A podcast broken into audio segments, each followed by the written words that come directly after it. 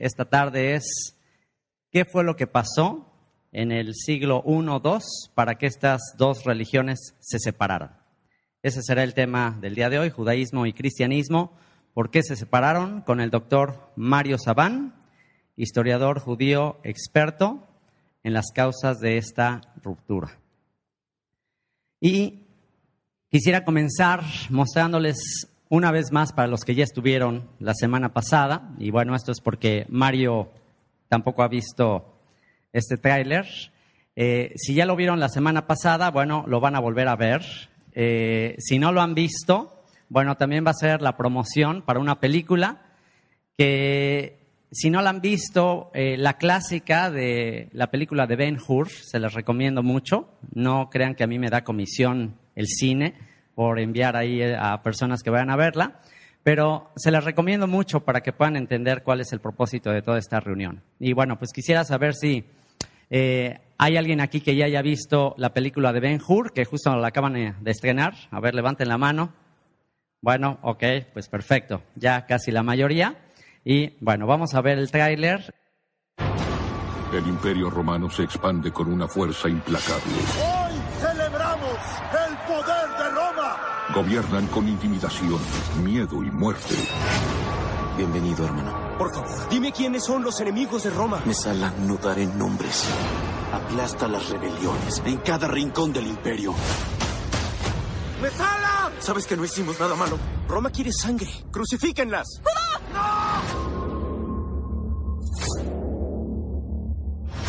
Dios tiene un plan para ti.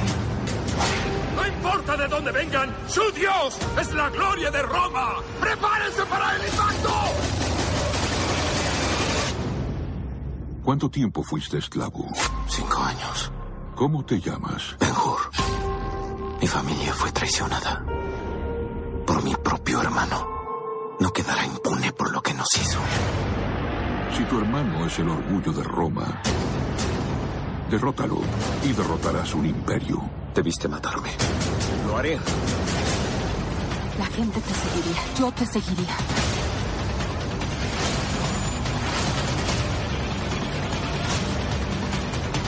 ¡Nos estamos divirtiendo, hermano!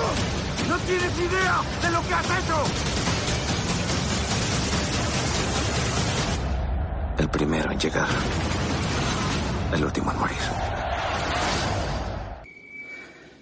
Sin ponernos de acuerdo con Hollywood, coincidimos en tiempos con el estreno de la versión moderna de esta película en Latinoamérica.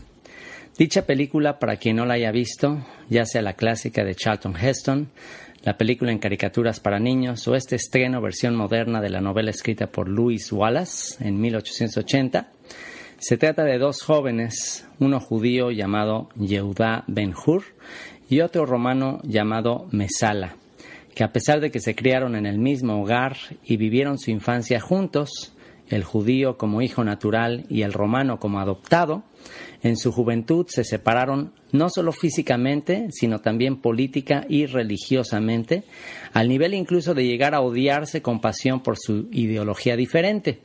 Sin embargo, el mensaje de un personaje judío de aquella época llamado Jesucristo para los cristianos y Yeshua en hebreo para el judío logra acabar con esa enemistad entre estos dos hermanos. Curiosamente, el día de hoy, a 21 siglos de distancia, aún existen muchas personas como los personajes de esta película. Si logramos después de esta conferencia reproducir el final de la película, que no les voy a contar, habremos cumplido nuestro propósito. Si no lo logro, me contentaré volviendo a mi numerosa familia que está tan necesitada de dicha reconciliación, teniendo limpia conciencia que dediqué los mejores años de mi vida para conseguirlo. En el año 2008, un artículo de la revista Time del jueves 13 de marzo de este año 2008, este artículo eh, mencionó 10 eh, noticias o 10 eh, cambios, más bien 10 cambios que van a revolucionar el siglo XXI. De estos 10 cambios que van a revolucionar el siglo XXI, uno de ellos es el rejudaizar el personaje de Jesús. Así que, de acuerdo a, a esta revista Time, uno de los diez cambios que van a revolucionar el siglo XXI es el volver el personaje de Jesús a su origen, volver a judaizar al Jesús eh, original, o más bien volver al Jesús original que fue judío. Y antes de comenzar este seminario que justo tiene que ver con este cambio, según la revista Time, quiero darle gracias al doctor Mario Sabán por haber aceptado la invitación para venir a Cancún. Para quien no lo conoce, Mario Javier Sabán nació en 1966 en Buenos Aires, Argentina, descendiente de los judíos españoles expulsados en 1492 por orden de los reyes católicos, Fernando e Isabela Católica. Es licenciado en Derecho por la Universidad de Buenos Aires en 1993. Tiene cuatro doctorados. Es doctor en Filosofía, 2008 por la Universidad Complutense de Madrid con una tesis sobre la guía de los perplejos de Maimónides. Es doctor en Antropología 2012 por la Universidad Rovira y Virgili de Tarragona, con una tesis sobre el Maaseh Bereshit, el misterio de la creación. Es doctor en Psicología 2015 por la Universidad Ramón Lull de Barcelona con una tesis sobre el sentido existencial en la construcción del sujeto, mística judía y psicología. Y es doctor en Historia 2016 por la Universidad de Lérida con una tesis sobre las causas y consecuencias de la ruptura entre el judaísmo y el cristianismo en el siglo II, que es de lo que se va a tratar el seminario del día de hoy. Tiene escritos 14 libros, entre los cuales se destacan El judaísmo de San Pablo, El judaísmo de Jesús y Sinagoga e Iglesia, este último libro. No quisiera empezar sin antes agradecer a todos los que mostraron su interés disponiendo de su valioso tiempo, ya sea aquí en Cancún o viajando desde otras ciudades, para ser parte de este evento en vivo a toda nuestra familia de Descubre la Biblia en todo el mundo, a nuestra amiga Gelín que nos animó con su entusiasmo a organizar este evento, a Omar Morado y a la comunidad Camino a Emaús de Cancún por su apoyo, a Johanna de la comunidad judía de Cancún, a los pastores y líderes de diversas ramas del cristianismo en el ámbito académico y religioso, y al público en general, que entre ellos hoy también se destaca Iridia Salazar, medallista olímpica en Atenas en el 2004. Y bueno, pues a todos los que han venido el día de hoy y que anhelan encontrar el origen de su fe. Y por último, muy especialmente muchas gracias a mi amigo Roberto Noble y su esposa Noemí Noble y todo el equipo de Veracidad Channel por abrirnos las puertas de sus instalaciones, no solo para presentar este evento, sino para hacer una producción de video que pueda transmitirse a los cuatro confines de la Tierra y contribuir con todos estos recursos para el sueño que tenemos en común de que se cumplan las palabras del profeta Isaías, personaje central dentro del tema que hoy estudiaremos, y que nos da esperanza de que quizás seamos la generación de la reconciliación final entre dos hermanos que por siglos se han ignorado el uno al otro, o peor aún, odiado sin causa. Quiero cerrar con las palabras del apóstol Pablo en su carta a los Romanos capítulo 11. Porque no quiero, hermanos, que ignoréis este misterio, para que no seáis arrogantes en cuanto a vosotros mismos, que ha acontecido a Israel endurecimiento en parte, hasta que haya entrado la plenitud de los gentiles, y luego todo Israel será salvo. Como está escrito, vendrá de Sion el libertador que apartará de Jacob la impiedad. Y este será mi pacto con ellos cuando yo quite sus pecados. Así que, en cuanto al Evangelio, son enemigos por causa de vosotros, pero en cuanto a la elección, son, amados por causa de los padres, porque irrevocables son los dones y el llamamiento de Dios. Bienvenido doctor Mario Sabán. Muchas gracias.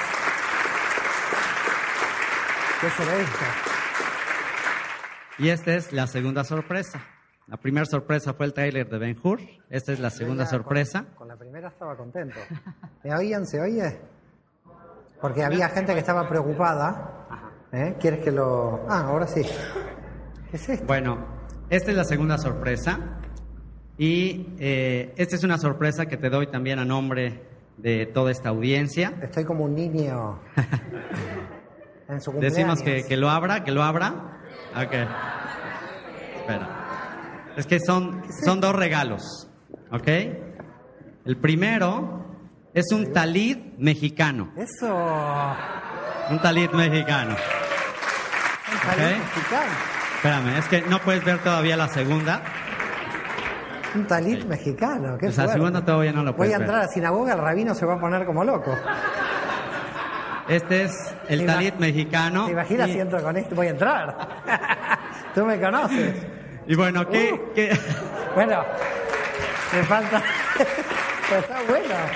Me gusta. Bueno, para quien no Bueno, sepa qué es un gracias. talit, para quien no sepa qué es un talit, explícales qué es un talit, por favor. Bueno, un talit tiene, es el manto ritual que utilizó Pablo, que utilizó Jesús. No sé si recuerdan a Jesús en la- el milagro de la hemorroísa, cuando hay una mujer que tiene pérdida de sangre y entonces coge las borlas del manto. ¿eh? Y ese es el talit. Quiere decir que en el judaísmo existe un. eh, bueno, esto es un poquito más grande, no lo, puedo, no lo voy a poner de ejemplo, si no van a creer que esto es un talit. Es un poco más grande y tiene cuatro, en las cuatro puntas borlas y en esas borlas tiene el nombre de Dios. Ahora, no el nombre de Dios escrito, sino que, uh, tenemos una hora para la explicación del talit. En cada, en cada parte de, del- de la borla tiene un, varias vueltas que simbolizan numerológicamente los, los números relacionados con el tetragrama, con Yud, Hei, Vav, Hei. Es decir, Yud, la primera letra del nombre de Dios, vale 10, por lo tanto en la borla tenemos 10 vueltas del hilo. Luego tenemos un nudo, luego tenemos la Hei que vale 5, otra vez vueltas, 5 vueltas, otro nudo, y entonces tenemos el nombre de Dios en la borla de aquí. Por eso la hemorroísa le quiere coger la borla, no todo el manto. ¿Ok? Voy a ponerme las borlas aquí cuando llegue, cuando llegue a Barcelona. Muchísimas gracias eh, por esto. Yo no sé, ¿quieres que me quede así toda la conferencia? No, pero me gusta cómo queda. Bueno, según, según algunos historiadores, Sí. según algunos historiadores, eh, lo que tienen estos eh, jorongos, que también les llamamos, estas borlas, son eh, la continuación de los tzitzit. O sea, esto es lo que usaron los judíos sefardíes que vinieron a México aquí, es y como para camuflajear que ya no era un manto de oración, pues bueno, de esta manera eh, quedó. Así que bueno, pues este es el primer regalo. ¿Hay otro? Y el segundo regalo Pero pensé que eran dos, Benur y este. Son tres entonces. No, este es regalo, esto? esto es parte de la ¿Qué es sorpresa. esto? Este es una cebolla, una Pero cebolla. no es de verdad. Esto ahorita muchos, la mayoría no va a entender por qué le estoy regalando una cebolla, pero tú sí lo vas a entender. mañana. Estaba pensando si regalarte una alcachofa o una cebolla, Sí. pero la cebolla hace llorar, la cebolla hace que salgan lágrimas. Así que te dejo la cebolla y por Gracias, favor, hazlos llorar. Gracias. Bueno, bueno tenemos eh, poco tiempo. No sé por qué siempre hay poco tiempo. En serio. Siempre hay poco tiempo, sobre todo para hablar de temas de Biblia. Y yo, claro, eh, realmente no es que me tengo que apurar, pero tengo que tratar de explicar un siglo donde yo presupongo que ya saben todo lo que sucedió en el siglo I, con lo cual estoy ante un problema. Es decir, si entro al siglo II, entiendo que saben todo lo que sucedió en el siglo I. Y eh, entonces tengo que pensar de relacionarlo un poco con el siglo I para que nadie se pierda en todo lo que vamos a ver. En primer lugar, eh, decirles que eh, llamar cristianismo en el siglo I al movimiento judío que siguió a Jesús es un poco complicado, porque no sabemos realmente cuándo nació el cristianismo, pero si nació en algún momento, no tenemos una fecha de independencia, ¿no? Aquí creo que tienen el grito de Hidalgo de 1810, ¿no? Donde podemos decir que ahí empezó, o en 1821. Hay como al- fechas que marcan la historia. Tenemos un problema en el cristianismo porque no tenemos como la fecha de la independencia. ¿Ok? Es decir, no sabemos exactamente los investigadores cuándo alguien dijo soy cristiano. Pero cuando alguien dijo soy cristiano y se sentía fuera del mundo judío. Porque indudablemente podía haber muchos cristianos que sí podían decir soy cristiano o mesiánico, pero que todavía se sentían parte del pueblo judío. Con lo cual, la diferencia o, la división era muy difícil de encontrar. Primero que todo, el primer punto y, es un punto que a mí me llevó toda la investigación, pero que vieron, yo creo, la entrevista. Eh, no sabía qué entrevista iba a pasar Yosef, ¿eh? para mí fue una sorpresa también. Así que la tuve que escuchar del otro lado, porque dije, a ver qué, va a escuchar esta gente. Así que desde atrás, uh, yo oía la entrevista y ustedes se dan cuenta que eh, finalmente cuando desaparece Jesús de escena, eh, los judíos que le seguían seguían siendo judíos. No hay cristianismo cuando muere Jesús. Entonces, que decir que Jesús fundó el cristianismo es realmente algo erróneo, porque los que le siguieron no se sentían creando ninguna religión. Ahora, entonces pasan los años, llegamos a Pablo, llegamos a la prédica de Pablo, la prédica de Saúl de Tarso. A mí me gusta llamarlo Saúl de Tarso. En general, a mí me gusta llamar por el nombre en hebreo a cada uno de estos, de, los artífices de lo que luego se llamó el cristianismo. Y encontramos entonces a Saulo de Tarso, al que ustedes conocen como San Pablo, yendo sinagoga por sinagoga. Claro, cuando un cristiano lee los Hechos de los Apóstoles dice, pero San Pablo no iba a la iglesia. No, porque iglesias no había. Lo que había eran sinagogas. Así que tampoco la iglesia cristiana existía en la época de Pablo. Por eso Hechos, Hechos de los Apóstoles, es la prueba de que capítulo por capítulo Pablo va sinagoga por sinagoga, Shabbat por Shabbat. Y aquí voy a decir algo muy importante. Algo que ya es importante. Aunque vamos a llegar al siglo II, tengo que ir haciendo aclaraciones importantes. Imaginen que ahora esto que yo digo es mentira. Es decir, que Pablo estaba creando una nueva religión y que estaba además idolatrando a la figura de Yeshua. Ahora imaginemos esa situación. ¿Un rabino lo hubiera dejado entrar a las sinagogas? La pregunta que uno se tiene que hacer cuando lee Hechos de los Apóstoles, ¿qué es? Pablo entraba a predicar que el Mesías era Yoshua en las sinagogas porque los rabinos de las sinagogas se lo permitían. Y si los rabinos de las sinagogas se lo permitían, es que nadie entendía que iba a crear una nueva religión. Esto es como si pasa ahora un señor testigo de Jehová, me invita a mí, que soy adventista, y seguro no me va a invitar, porque está fuera del grupo. ¿Queda claro? Sí, me puede invitar para comer, pero no para, para predicar, porque estoy fuera del grupo. Si a Pablo lo hubieran creído fuera del mundo judío, ¿Ustedes hubieran imaginado que los rabinos, sinagoga por sinagoga, a la que él iba cada viaje, lo hubieran invitado? ¿Por qué lo invitaban? Porque en verdad era un grupo mesiánico que querían escucharlo dentro del mundo judío. Ahí tenemos la prueba, la tienen Hechos de los Apóstoles. Por lo tanto, claro, se puede leer Hechos de los Apóstoles pensando, él quería creer el cristianismo, pero yo les aseguro que si los rabinos hubieran creído que Pablo al entrar en la sinagoga se iba a crear una nueva religión y que de esa nueva religión además nos iban a perseguir, jamás lo hubieran dejado entrar a Pablo. Claro. Imagínense, yo como rabino lo voy a dejar entrar a Pablo y, sé la historia posterior y sé que me van a perseguir y sé que se va a formar la iglesia, pero ni lojo de encontrar a Pablo, porque al final va a ser, su movimiento se va a terminar siendo antijudío. Con lo cual, cuando yo leo Hechos de los Apóstoles, cuando alguien lee Hechos, ¿qué tiene que leer? Tiene que pensar, si Pablo entró a la sinagoga, no era solamente por judío. Pablo iba a predicar que el Mesías era Yoshua y si lo dejaban entrar, los rabinos estaban de acuerdo en que un judío predique a Yoshua dentro de la sinagoga. ¿Queda claro? Y si dejaban entrar a Pablo para predicar el mesianismo de Yoshua, quedaba claro de que los rabinos entendían que podía haber muchos movimientos mesiánicos que buscaran la redención de Israel y que esto implicaba, era una prueba de que no se estaba formando una nueva religión. ¿Estamos de acuerdo? Así que me parece algo importante el siglo I en este punto. El segundo punto importante es el concilio de Jerusalén del 50, que es un misterio ese concilio, porque en ese concilio no hay ninguna persona que no sea judía. Así que, ¿cómo se explica a un niño cristiano de que el primer concilio de la iglesia eran todos judíos? ¿Ok? Porque, porque todavía no había cristianismo. Porque lo que se está debatiendo en el concilio del año 50 es si los gentiles pueden ingresar o no. ¿Y de qué gentiles hablamos? De los que Pablo encontró en la sinagoga. Porque el problema que tenía Pablo era qué hacía con los gentiles que estaban en la sinagoga. Pablo quería de alguna manera llevar jurídicamente al mismo nivel a los judíos y a los gentiles que estaban dentro de la sinagoga. Y esto veía que, era, eh, que estaba desequilibrada la situación. El estatus de los judíos, él los veía como privilegiados y el estatus de los gentiles como de segundo grado, de segunda parte. Y entonces dice, pero esto no puede ser.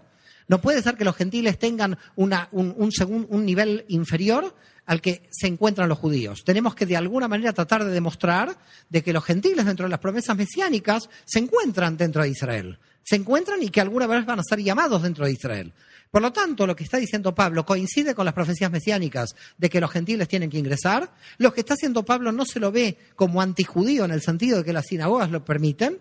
Lo que está haciendo Pablo no va contra los rabinos y por lo tanto los rabinos le dan paso. Todo lo que hace Pablo se encuentra dentro del marco de la ley, dentro del marco de la Torá y por lo tanto lo que se le tenía que aplicar a los gentiles es una parte de la Torá que no recayera con todos los mandamientos judíos, con todas las mitzvot. Aquí tenemos una cuestión en Pablo y es la cuestión que queda abierta. ¿Por qué? Porque indudablemente Pablo pensaba realmente que el reino iba a llegar en esa misma generación. Es decir, era apocalíptico. En ese sentido, él creía que en, su propia generación, o muerto él en la generación que le siguiera, el reino se iba a instaurar. Por lo tanto, ¿qué pensamos? Pensamos que él no estaba ocupado en la organización de la comunidad que Pablo iba a dejar. Es decir, Pablo no se imaginó que dos mil años después íbamos a estar aquí tratando de descubrir qué pasó en el siglo I. Pablo creyó que el reino se iba a instaurar en el siglo I y que por lo tanto no tenía sentido tratar de resolver lo que pasaba dentro de las comunidades. Sí vio los problemas de las comunidades y vio dos problemas.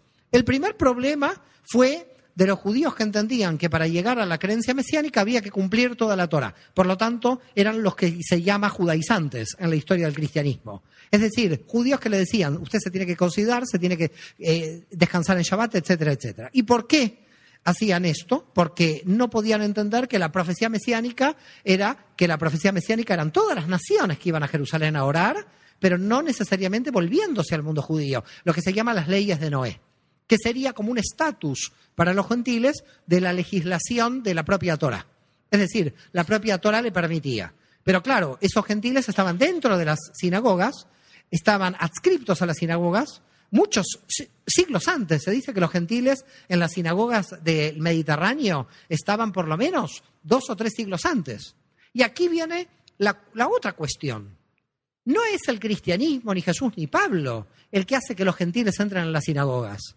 Cuando leemos en Hechos de los Apóstoles que Pablo va a las sinagogas, se encuentra con los gentiles en las sinagogas. Quiere decir que aquí hay otra prueba más. El judaísmo del siglo I y del menos uno era muy abierto a que los gentiles ingresaban dentro de la sinagoga. No dejaba a los no judíos fuera de la sinagoga. No es que gracias a Pablo o a Jesús los, los, no judíos podían ingresar. Es que cuando está Pablo en Hechos ya los vemos a los gentiles dentro.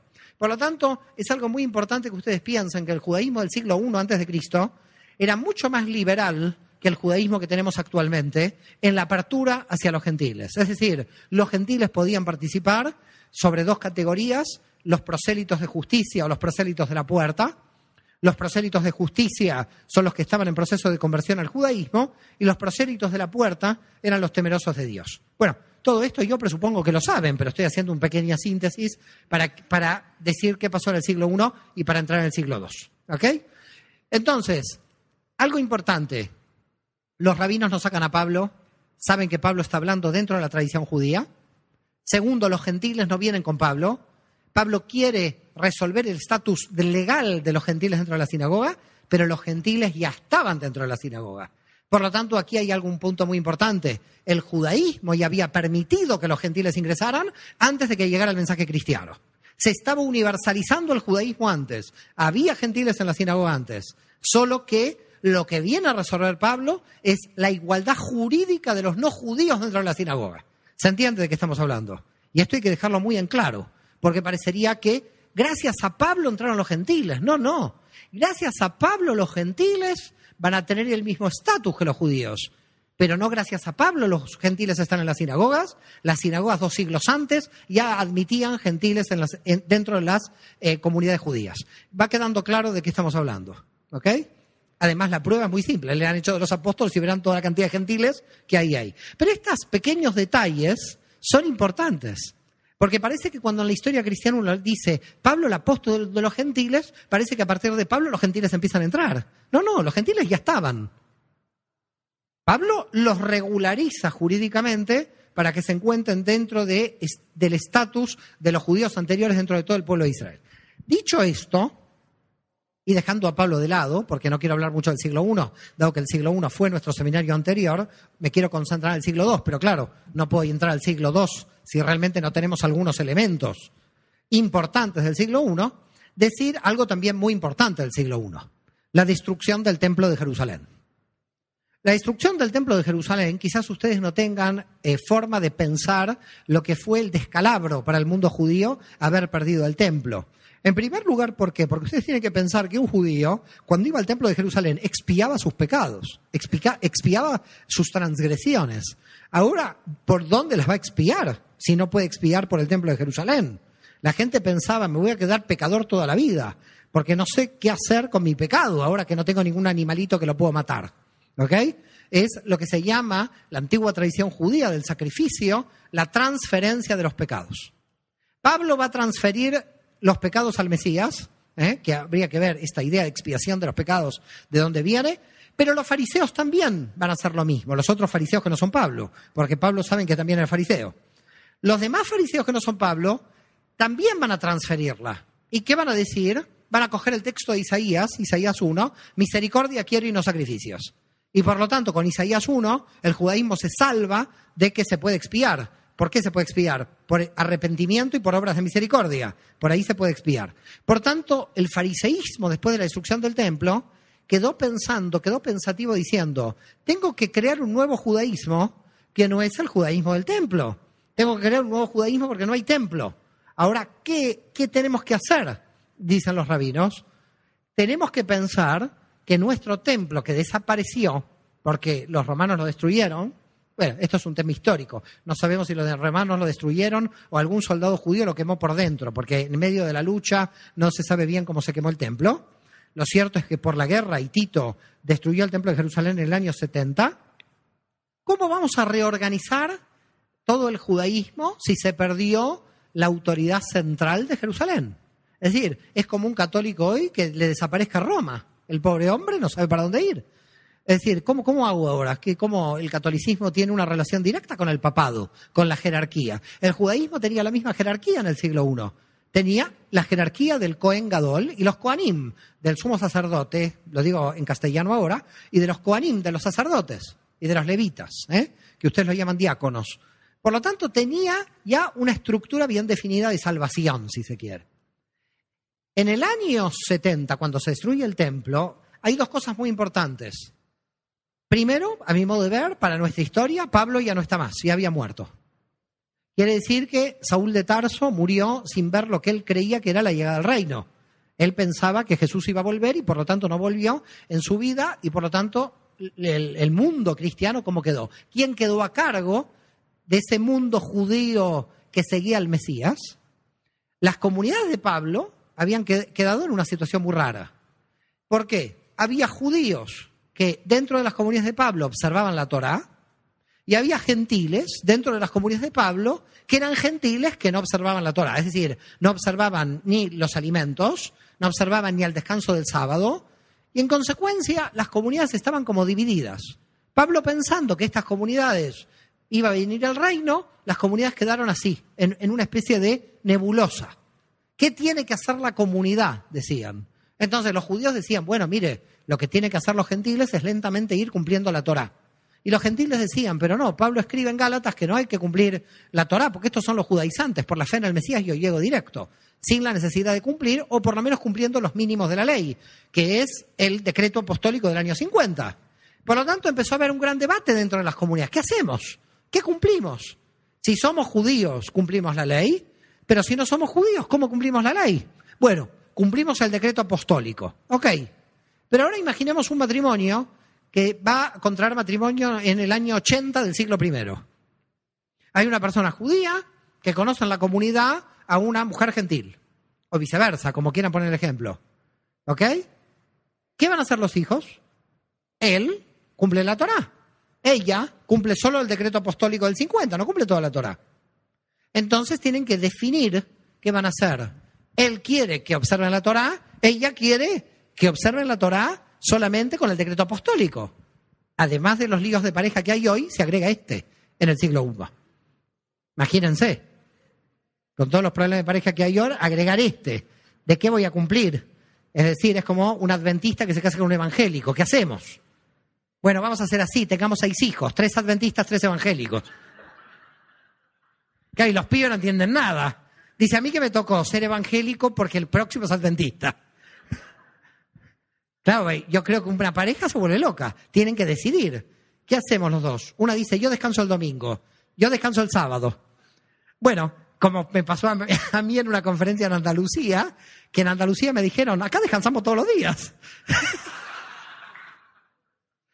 Yo estaba, yo estaba tratando de explicar. Algunos descansaban en Shabbat, otros descansaban el domingo. ¿Qué problema hay? Dicen los de Andalucía. Acá descansamos todos los días. Bueno, el tema es el siguiente. A ver, imagínense hoy un adventista del séptimo día, que no me lo quiero imaginar, puede ser alguna pareja de las que esté aquí.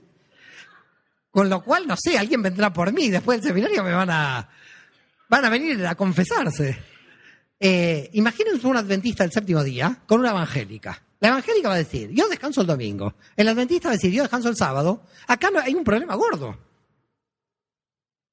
Es decir, ¿cuándo respetamos? ¿Cómo respetamos la Torah? ¿Quién, ¿Quién está bajo la ley de Dios? Es decir, no se entiende nada. En consecuencia, lo mismo pasaba en el año 80 en todas las comunidades de Pablo.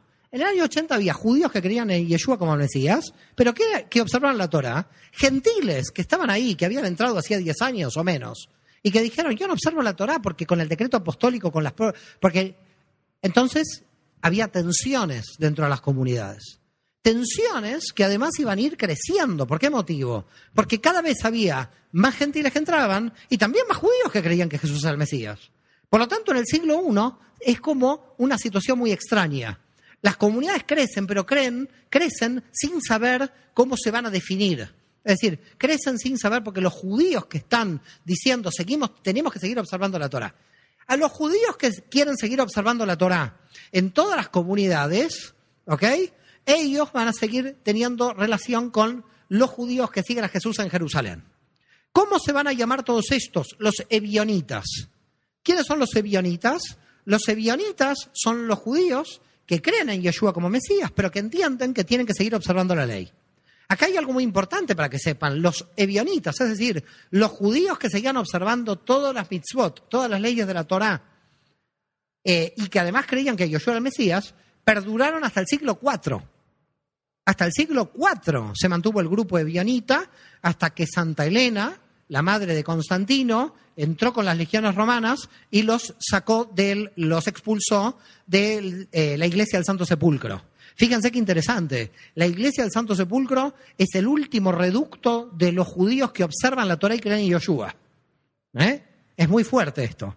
Todo el mundo cristiano ya observaba lo que decía Roma en el siglo IV, pero los tipos que estaban atrincherados en el Santo Sepulcro seguían diciendo que eran judíos que creían que había que seguir con la ley. Pero claro, era una ortodoxia muy pequeñita la que quedaba ahí, porque ya en el siglo IV sabemos, había triunfado la gran iglesia, que después veremos en el siglo II por qué va a triunfar. Queda claro que los ebionitas no son nada más un grupo del siglo I, sino del 2, 3 y 4. Lo que pasa es que a medida que el cristianismo luego fue avanzando por Occidente, esta gente en su reducta trincherada quedó muy pequeña. ¿Ok? Era, era muy minoritaria esta situación. Por lo tanto, ¿cuál es la situación a fines del siglo I? Y es la que necesito eh, llegar para entrar en el siglo II. La situación en el siglo I era la siguiente. En Jerusalén estaba el centro de los ebionitas. Todos los obispos de Jerusalén eran todos judíos, todos observantes del sábado, todos observantes de la Torá, y este grupo ebionita aceptaba del Nuevo Testamento solo el Evangelio de San Mateo el Evangelio de Levi Ben Alfeo. Todo lo demás, ni las cartas de Pablo ni los demás evangelios admitían. Solamente admitían el Evangelio de San Mateo, que ustedes saben era el judío Levi Ben Alfeo. ¿Estamos de acuerdo? Este grupo ebionita seguía en contacto con también grupos ebionitas de Antioquía, de Siria, eh, algunos sobre todo del Asia Menor. Pero este grupo en, en la diáspora judía pierde fuerza. ¿Por qué? Por la cantidad de gentiles que siguen ingresando la cantidad de gentiles que siguen ingresando en algunas sinagogas de las creadas por Pablo en aquellas comunidades ya son un 10 o un 5% de la población. Con lo cual, imagínense que a fines del siglo I, principios del siglo II, las comunidades creadas por Pablo, de gente judía dentro, era la minoría. Quiere decir que sucedió una cosa curiosa. En un siglo, los que fundaron la comunidad, que eran todos judíos, si ellos creían en Yoshua y dejaron entrar bajo la prédica paulina los gentiles que también creían en Yoshua, en menos de un siglo había un 80%, un 90%, un 70% en muchas comunidades de población gentil. No todo era así. ¿Por qué motivo? Y ahora nos vamos entrando lentamente en el siglo segundo. No todo era así porque tenemos una información muy importante de Ignacio de Antioquía, de San Ignacio de Antioquía, que es una persona importante por lo que va a describir en dos cartas. ¿Ok? En la carta a los Efesios y en la carta a los Magnesios. Pero no es a los Efesios de Pablo, es a los Efesios de Ignacio de Antioquía. Por las dudas lo digo, ¿no? En varias cartas que San Ignacio de Antioquía va a hacer, Ignacio de Antioquía, ¿quién era? Era el jefe de la comunidad, podríamos decir, judío-mesiánica, si se quiere, de Antioquía. Pero en Antioquía hubo un gran problema en el año 80, porque en el año 80 quien dominaba la comunidad de Antioquía eran los judíos que observaban la ley. ¿Ok? Entonces, hasta el año 80 Antioquía estaba bajo el mandato, si se quiere, de Jerusalén, de los ebionitas. Pero en el año 80 aproximadamente, Ignacio Antioquía toma el poder y empieza a darle al grupo gentil fuerza dentro de Antioquía. Por lo tanto, la primera comunidad que se va a independizar de la observancia de la ley de los ebionitas de Jerusalén van a ser los de Antioquía que van a decir, nosotros venimos de la gentilidad, nosotros no observamos la Torá porque entramos por la no observancia de las siete leyes de Noé del Concilio de Jerusalén del 50 y nosotros vamos a controlar la comunidad. Y los judíos quedan en minoría.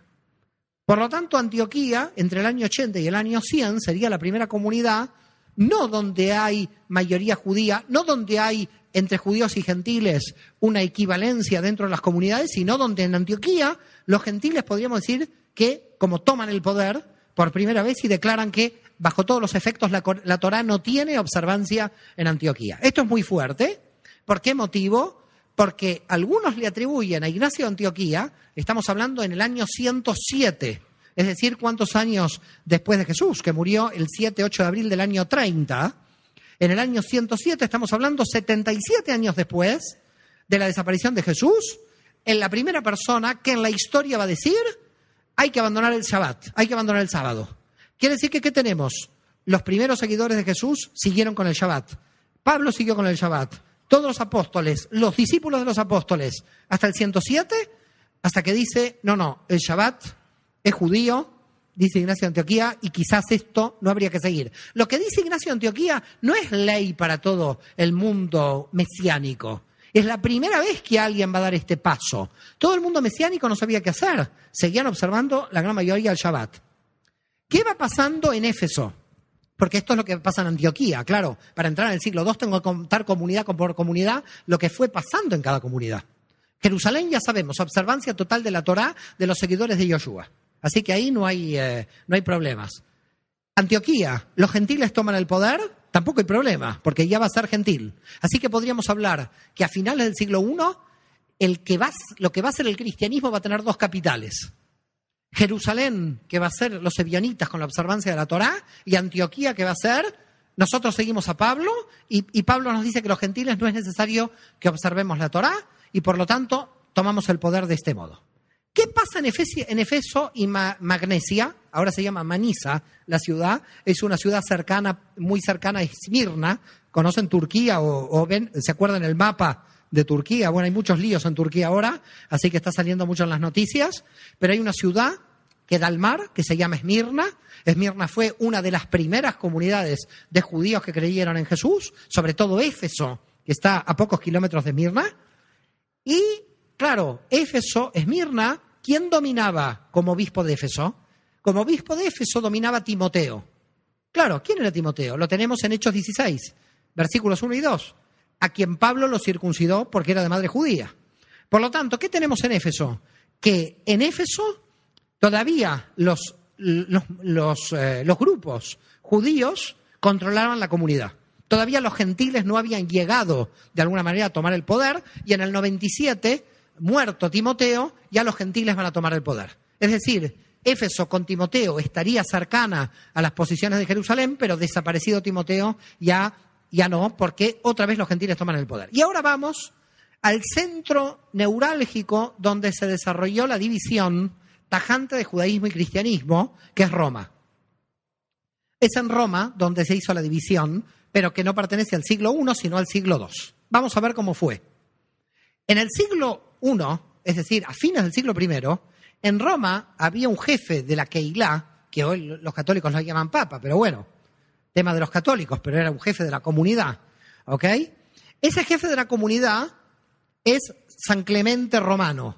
Así se lo llama en el Santoral, es Clemente Romano, no hay que mezclarlo con Clemente de Alejandría, hay dos Clementes, por las dudas lo digo. Clemente de Alejandría es un filósofo cristiano del siglo II, Clemente Romano es jefe de la Keilah, de la comunidad mesiánica, en el año 90. ¿Y cómo se llama? Clemente ben Yehudá. ¿Ok? Se llama Clemente ben Yehudá, hijo de Judá. Este hombre era judío. ¿Y qué escribe?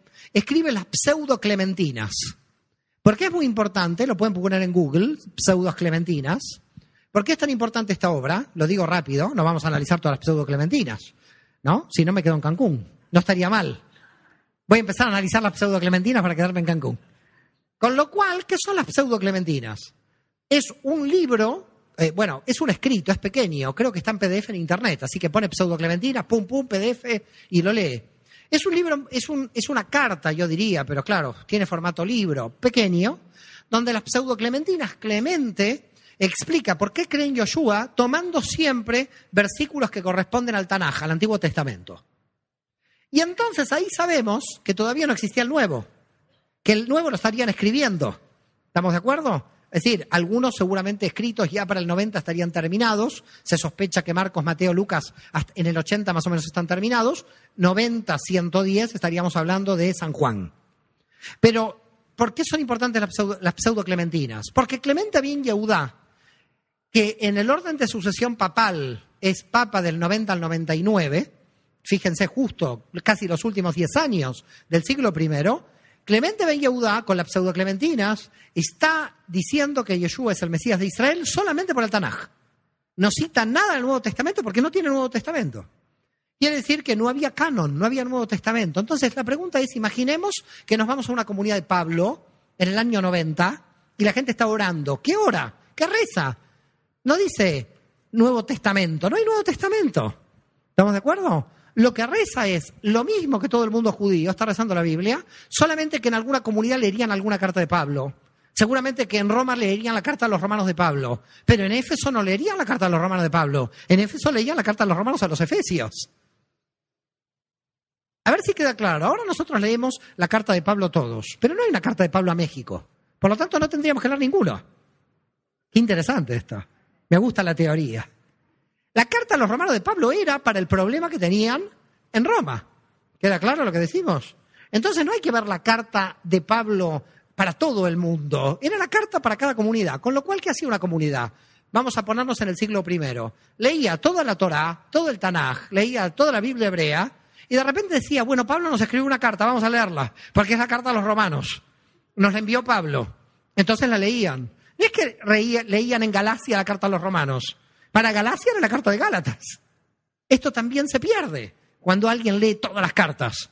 Parece que Pablo está escribiendo para todo el mundo, que la de Gálatas se tenía que leer en Roma. A ver si me entienden. En el siglo I hay que tratar de ponerse en el siglo I y entonces decir cuál era el canon de esta gente, cuál era el libro sagrado. La Biblia hebrea.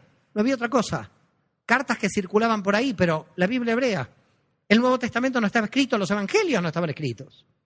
Y estamos hablando 60, 70 años luego de la desaparición de Jesús. Siglo I, deja la jefatura Clemente Romano, iba a venir Evaristo, Evaristo I en el 99, hijo de Joseph, no de Joseph de Cancún. A ver si la señora me mira mal, esto pasó hace dos mil años. Hijo de Joseph de no de Cancún, eh, y entonces, ¿quién es Evaristo? Otra persona con educación judía. Este es el quinto papa en el orden de sucesión. Yo cuando me encuentro con un católico y le digo, el cuarto papa fue judío, el quinto papa fue judío, se empieza a poner mal, algunos empiezan a sudar ya. Y cuando ya le digo que el primero que fue San Pedro fue judío y estaba casado, ya ahí, ¡pum! Judío, estaba casado y tenía suegra. Entonces yo le digo a algunos amigos católicos que tengo, que los quiero mucho, yo tengo todas las posibilidades de ser papa.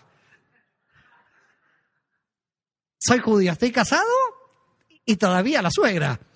La verdad, yo quiero mucho a mi suegra, pero le dije a Yosef, yo impediría que Jesús haga el milagro.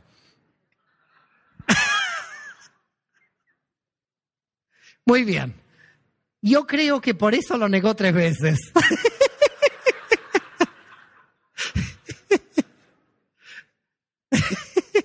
Te niego tres veces porque, a ver, resucitar a la suegra, cuidado, ¿eh? Yo, yo niego ocho, no tres. bueno, ¿me van siguiendo? ¿Estamos todos perdidos? ¿Me van siguiendo? ¿Quieren estar en la playa? Pobre, algún joven de los que está aquí puede ir a la playa. Yo, yo sé que alguno puede estar aquí obligado por sus padres, ¿eh? pero lo honrarás a tu padre y a tu madre no es tan terrible. Hay una persona que quiere hacer una pregunta. ¿Qué, ¿Qué hacemos? Hay una persona pobre, tiene cara de bueno. Me dicen que al final. Perdón. Aquí está el Sanedrín que. bueno, seguimos. Tengo miedo que me crucifiquen en Cancún. Menos mal que me voy mañana, ¿no? Bueno, ¿cómo están? ¿Los veo relajados? ¿Los veo contentos? ¿Eh? Después de dos mil años de problemas, seguimos contentos. ¿Eh? Bueno, fin del siglo I. Roma todavía hay dirigencia judía. Éfeso hasta Timoteo. Jerusalén, y hablemos, siguen observando la Torá. El movimiento de Yoshua no parece ser más que un grupo dentro del mundo judío, no otra cosa no parece ser una nueva religión. No hay forma de que se vea como una nueva religión. Los gentiles que entran, algunos observan el Shabbat, otros no, según lo que quieran hacer. Unos siguen el decreto apostólico. Pero la verdad que la teología de Pablo, que toda la teología está diseñada para admitir a los gentiles a Israel, es confusa para organizar una comunidad. Esta es la verdad.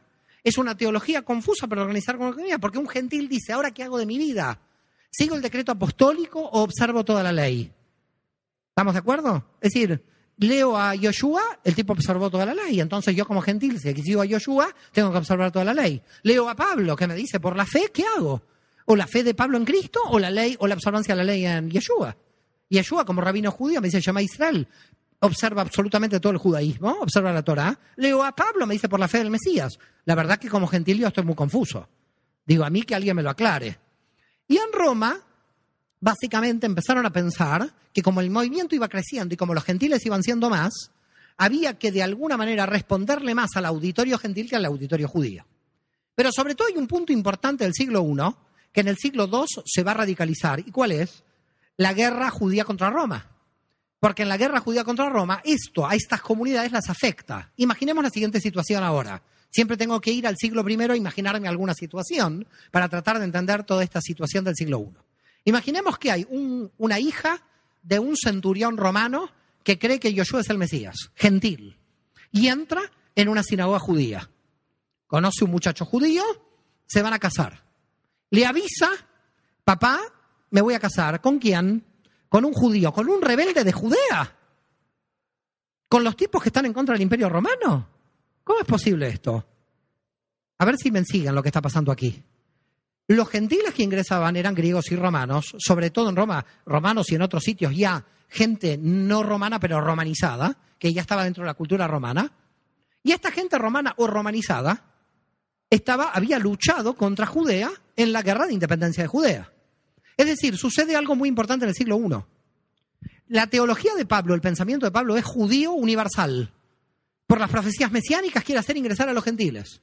Pero en el mismo momento en que Pablo desaparece y crea este movimiento de judaísmo universal a través de la figura del Mesías, que haría que Israel se expanda, Romanos 11. Hay que hablar Romanos 11 para entender lo que está diciendo Pablo con la expansión de Israel. Las ramas silvestres injertadas en el olivo. ¿Cuántas veces ustedes habrán leído esta, esta carta en Romanos 11? Mientras se da el movimiento internacional de Pablo, en cierto modo, de que los gentiles están ingresando al pueblo de Israel por inserción del Mesías, se realiza la máxima rebelión nacionalista judía contra el imperio. Es decir, en un momento un judío es internacional que ve que los gentiles entran y otro judaísmo, el de Judea, nacional, que ve a los gentiles como los ocupantes de la provincia de Judea.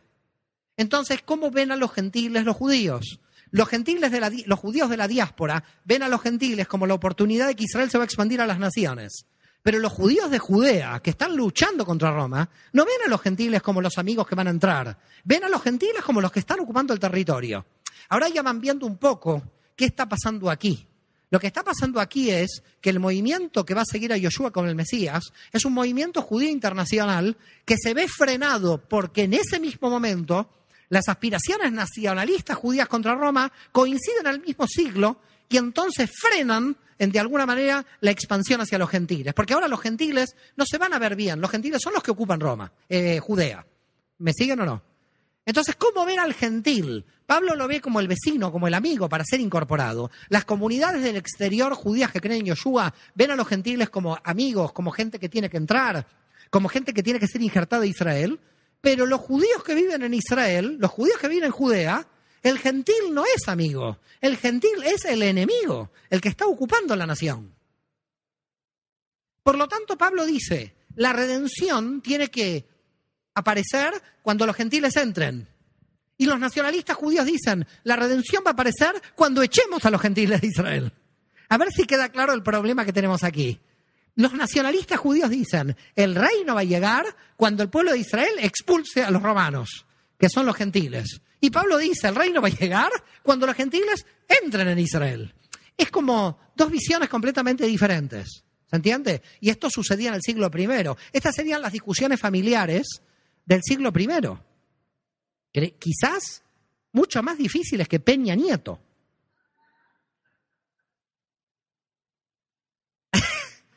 mucho más difíciles de entender. Porque, ¿qué hace un gentil? Imaginen un gentil en el siglo I de nuestra era. Quiero agradar a Dios. Bueno, leo Pablo en una carta, por la fe en el Mesías te salvarás. Bueno, ya está, estoy tranquilo, no, no observo la Torah. Hay judíos en la comunidad que me dicen, eh, si no observas la Torah, la ley es eterna. ¿Qué estás haciendo? Ah, la ley era eterna. ¿Cómo era eterna? ¿Me salvo por la fe en Jesús o por la ley era eterna? La pregunta en el fondo es cuál es el mediador con Dios, si la Torah o el Mesías. Este era el problema. Es decir, había judíos que decían, la Torah me media para conectarme con Dios. Había otros que decían, a mí el Mesías. Y los gentiles, mucho más el Mesías. Porque si no tenían que rejudaizarse todos dentro de la Torah, que es la posición de los judaizantes. Como verán, era una confusión terrible para los gentiles y también era una confusión para los propios judíos. ¿Por qué? Los propios judíos, la confusión judía, ¿cuál era? La que le pasa a los adventistas del séptimo día los adventistas del séptimo día tienen el problema, el mismo problema. Yo también tengo muchos amigos adventistas. ¿Por qué el mismo problema? El Shabbat está en dos puntos en el texto de la Torah. El Shabbat está en Bereishit, en Génesis, y el Shabbat está en el texto de los mandamientos al pueblo de Israel. Usted coge eh, en los mandamientos al pueblo de Israel como gentil y dice, yo no voy a hacer Shabbat. ¿Por qué? Porque esta institución no es una institución universal, está mandada solamente por el pueblo de Israel. Entonces el gentil que leía el texto de la Torah decía, esta, esta ley es para Israel, no es para mí. Pero cuando el gentil veía que Dios descansó el séptimo día en Bereshit y que todavía no, hacía, no había sido entregada la Torah a toda Israel, el gentil que leía Bereshit en Génesis decía, pero el sábado no es para la nación de Israel en particular. Nos caían todos en general porque se encuentran en Génesis. No sé si van viendo los problemas. Entonces, claro, eh, ahí estaba el gentil pobre que no sabía qué hacer. Muchos descansaban en Shabbat, ¿Por qué descansaban el Shabbat? Porque estaba en el texto de Bereshit, en Génesis. Otros no descansaban el Shabbat porque decían, este texto le pertenece al pueblo judío, no me pertenece a mí. Según Romanos 11, yo soy rama injertada al pueblo de Israel, más lío para el gentil. Entonces, si soy Israel, tengo que observar la Torah. Es decir, si soy rama injertada, no voy por la ley del Mesías. Si soy rama injertada de Israel y soy Israel, entonces a mí me cae la Torah. Entonces, ¿qué hago? ¿Soy Israel? ¿No soy Israel? ¿Qué, qué?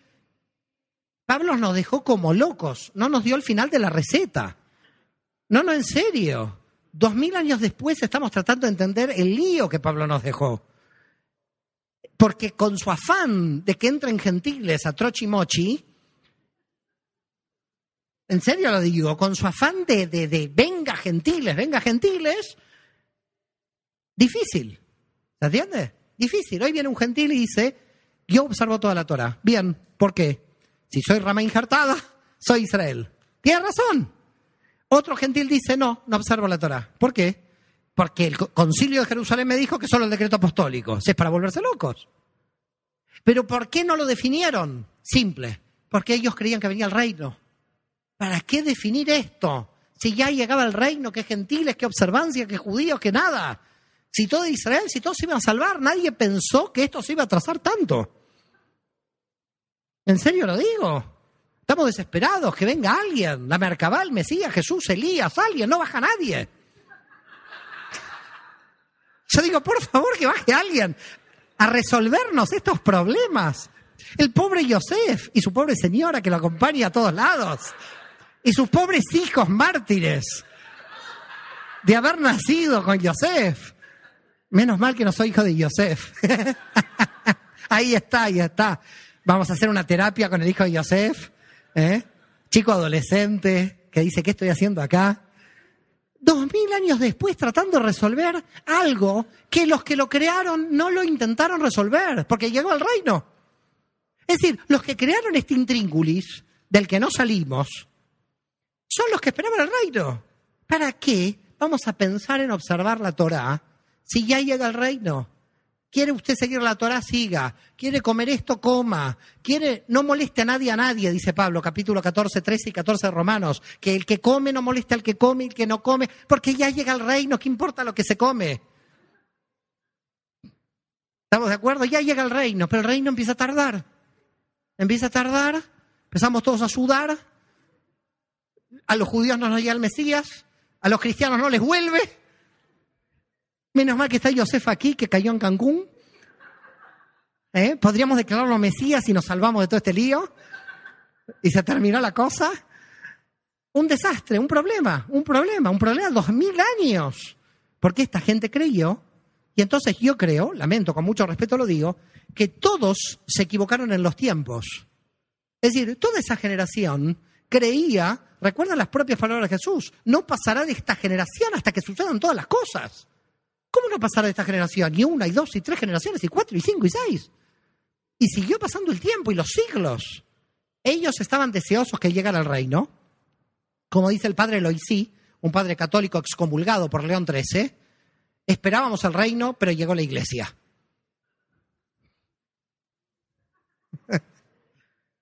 Con lo cual ahora, wow, todos esperaban el reino, nada del reino. Ahora vas a ver lo que viene el que tiene que administrar el chiringuito durante dos mil años, porque el reino no llegó. Si el reino no llegó, ¿qué hacemos?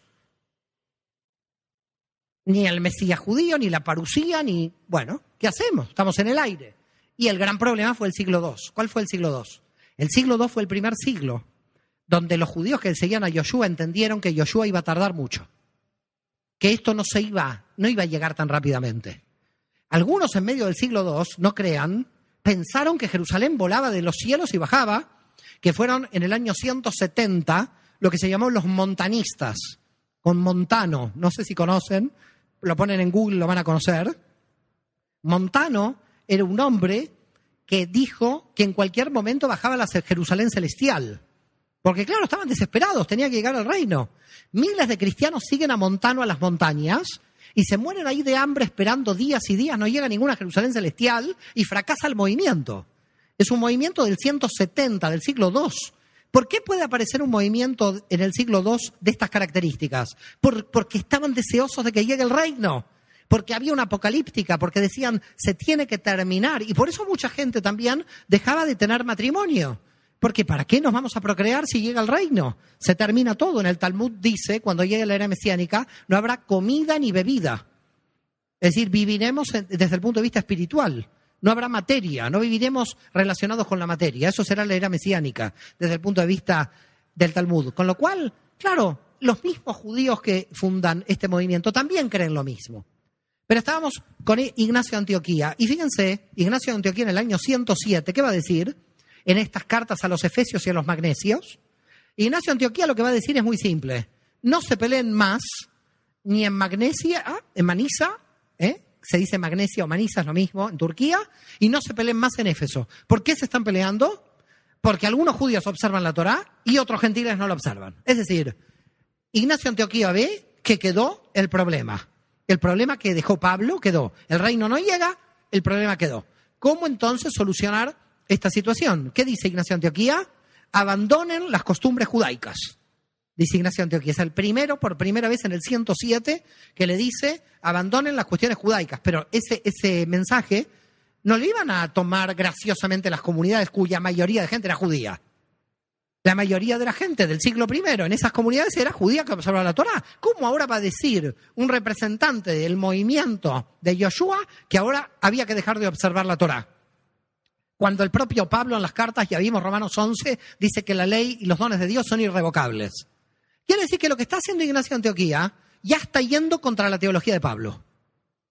Y pensemos que históricamente él nace de una comunidad paulina pero son los gentiles que empiezan a tomar control del movimiento. Y esos gentiles que empiezan a tomar control del movimiento tienen que empezar a desplazar lentamente a las autoridades judías o a la tradición judía o a la ley o a la Torá de todas las comunidades. Lentamente es esto. Ignacio Antioquía dice esto en Antioquía, pero no es válido hasta que realmente empieza el proceso de corte o el proceso de ruptura. Y ese proceso de ruptura consciente, de alguna forma lo va a hacer Roma. ¿Y por qué lo va a hacer Roma? Porque el primer movimiento se va a dar entre el 114 y el 117. Vamos avanzando, como verán, lentamente en el siglo II. Ya dijimos, San Ignacio Antioquía en el año 107. Les estoy avanzando ordenados para que ustedes puedan ver la ruptura. Y Ignacio Antioquía es muerto, crucificado por los romanos y desaparece de escena. Y viene la rebelión, la segunda rebelión judía, del 114 al 117, que se llama Milhamot Galuyot, las guerras de los exilios, de las diásporas. ¿Por qué? Porque sucede una cosa muy fuerte y que a mi modo de ver va a marcar de que aquella persona que creía en Yoshua dentro de las comunidades y que sobre todo provenían de los gentiles, esta gente va a decir hay que tratar de independizarse del judaísmo. Estamos dentro del judaísmo, pero es como un partido político, no sé cuál aquí, el PAN, el PRI, no sé cuál, donde hay algunos que digan, de aquí nos vamos. ¿Estamos de acuerdo? Éramos del PAN, pero ahora, ¡pum!, nos vamos, nos escindimos. Por ahora los tenemos dentro. ¿Estamos de acuerdo? Por ahora no se cindan. Pero ¿qué plantea la Segunda Guerra del 114 a 117 contra Trajano? Plantea la siguiente situación. Mientras Trajano con las legiones romanas avanzaba contra los partos, los partos eran los que ocupaban la actual Irán o Persia de aquella época, ¿qué es lo que sucede? Los judíos de la diáspora se levantan contra Roma, los de Chipre, los de Egipto, los de la Sirenaica, los del Asia Menor. muchas de las comunidades judías a, a donde había ido Pablo, algunos celotes, se levantan en la diáspora. Con lo cual el imperio romano dijo, a ver, aquí esto es terrible. Nosotros podíamos pensar que en la primera guerra judía del 66-70, los que se habían levantado eran los judíos en la rebelión nacional contra Roma del 66 al 70. Pero ahora vemos otra cosa, que los judíos del exilio de fuera de Judea no son leales ciudadanos romanos del imperio. Son traidores al imperio, los judíos que están dentro del imperio. Por lo tanto, imaginemos en el 117 la situación cuando terminó esa guerra que no terminó, la tuvo que concluir Adriano, luego de Trajano. ¿Ok? ¿Por qué motivo? Porque el motivo era de que los partos, es decir, el pueblo con el cual, contra el cual Roma estaba combatiendo, los partos le habían dicho al pueblo judío que ellos les prometían la reconstrucción del tercer templo de Jerusalén. Yo no sé si lo hubieran cumplido, pero solo por eso se levantaron los judíos del Imperio Romano confiando en que si apoyaban a los partos, se iba a realizar la reconstrucción del tercer templo. En esa confianza ingenua, que no sé lo que hubiera pasado, cuando sube Adriano en el año 117, ¿qué le dice a los judíos? Le dice lo mismo que los partos. Tranquilos, no se rebelen más, porque voy a reconstruir el tercer templo de Jerusalén. ¿Se entiende? Entonces, ¿qué pasó? Pasó que muchas comunidades judías quedaron como traidoras al imperio. Ahora un romano no veía a un judío como un vecino o amigo, que era lo que veía Pablo 50 años atrás. Ahora los judíos de la diáspora eran personas no leales al imperio, con la posibilidad de levantarse nacionalmente contra el imperio romano. Por lo tanto, cuidado con los judíos. Son traidores al imperio. Y entonces las comunidades de Yeshua, donde había mucha gente judía, dice, no podemos seguir pareciéndonos a los judíos. Porque pareciéndonos a los judíos también somos traidores del imperio. ¿Cómo va a entrar ahora un romano a creer en Yoshua? Si, si entra eh, a una comunidad le vamos a decir que se integre a Israel. Integrarse a Israel es integrarse a qué pueblo? Al pueblo que está levantado contra Roma. No sé si me siguen la lógica. Entonces, imaginemos que nosotros somos una comunidad del año 117 ahora, en el Imperio Romano, y que hay, no sé, 30, 40 judíos y 100 gentiles. Y va a entrar por la puerta una persona romana. Si yo le digo que esta comunidad judía, ¿se une o no se une? ¿Cómo se va a unir? Si es posible que se está uniendo una comunidad de rebeldes contra Roma. No se va a unir. Entonces empiezan a pensar las autoridades en Roma que tienen que pensar cómo empezar a crear un tipo de teología, una división de lo que era Israel, porque si no, no se podían expandir en el imperio romano. Tenían que mostrarle al imperio romano que el judeocristianismo no era judeocristianismo, que era cristianismo, pero que además no tenían nada que ver con los judíos. Porque si tenían alguna relación con los judíos, ¿qué eran? Traidores al imperio. No sé si me van siguiendo el problema. Por lo tanto, ¿qué tenemos?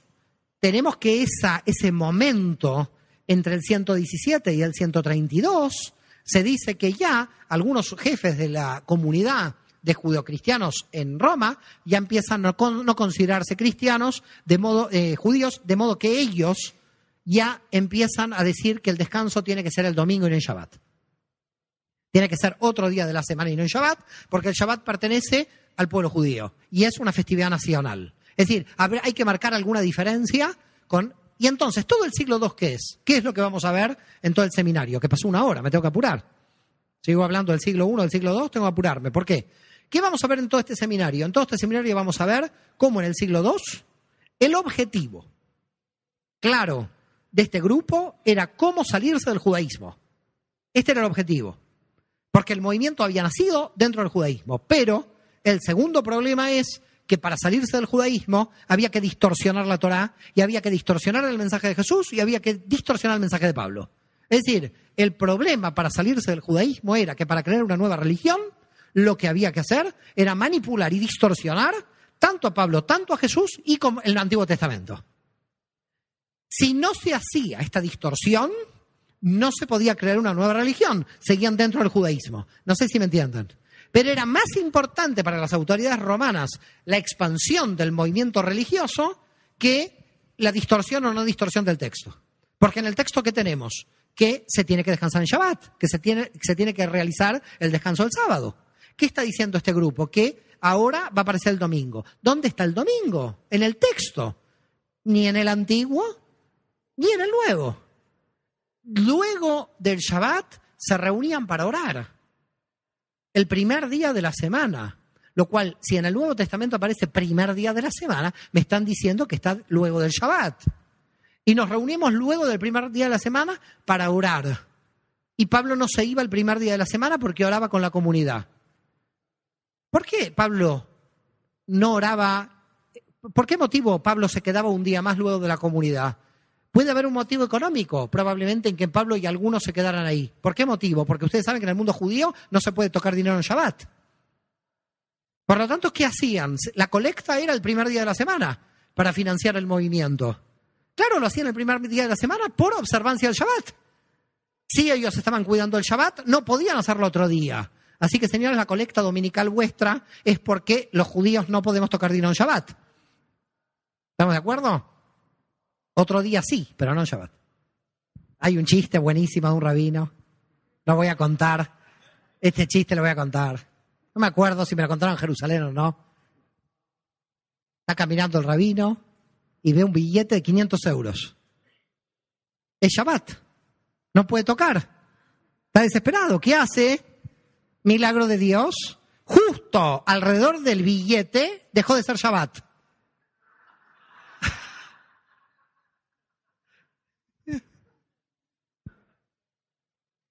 Está bueno este chiste, no digan. Ya vamos a contar algún chiste católico a ver si se ríen así. Voy a contar un chiste cristiano a ver si. ¿eh? Acá con el chiste judío están contentos. Es chiste cristiano que. Bueno, eh, estamos entonces en el año 132, ¿ok? Dice el señor Akiva, Rabí Akiva, ahora apareció el Mesías. ¿Qué pasó? Es Bar.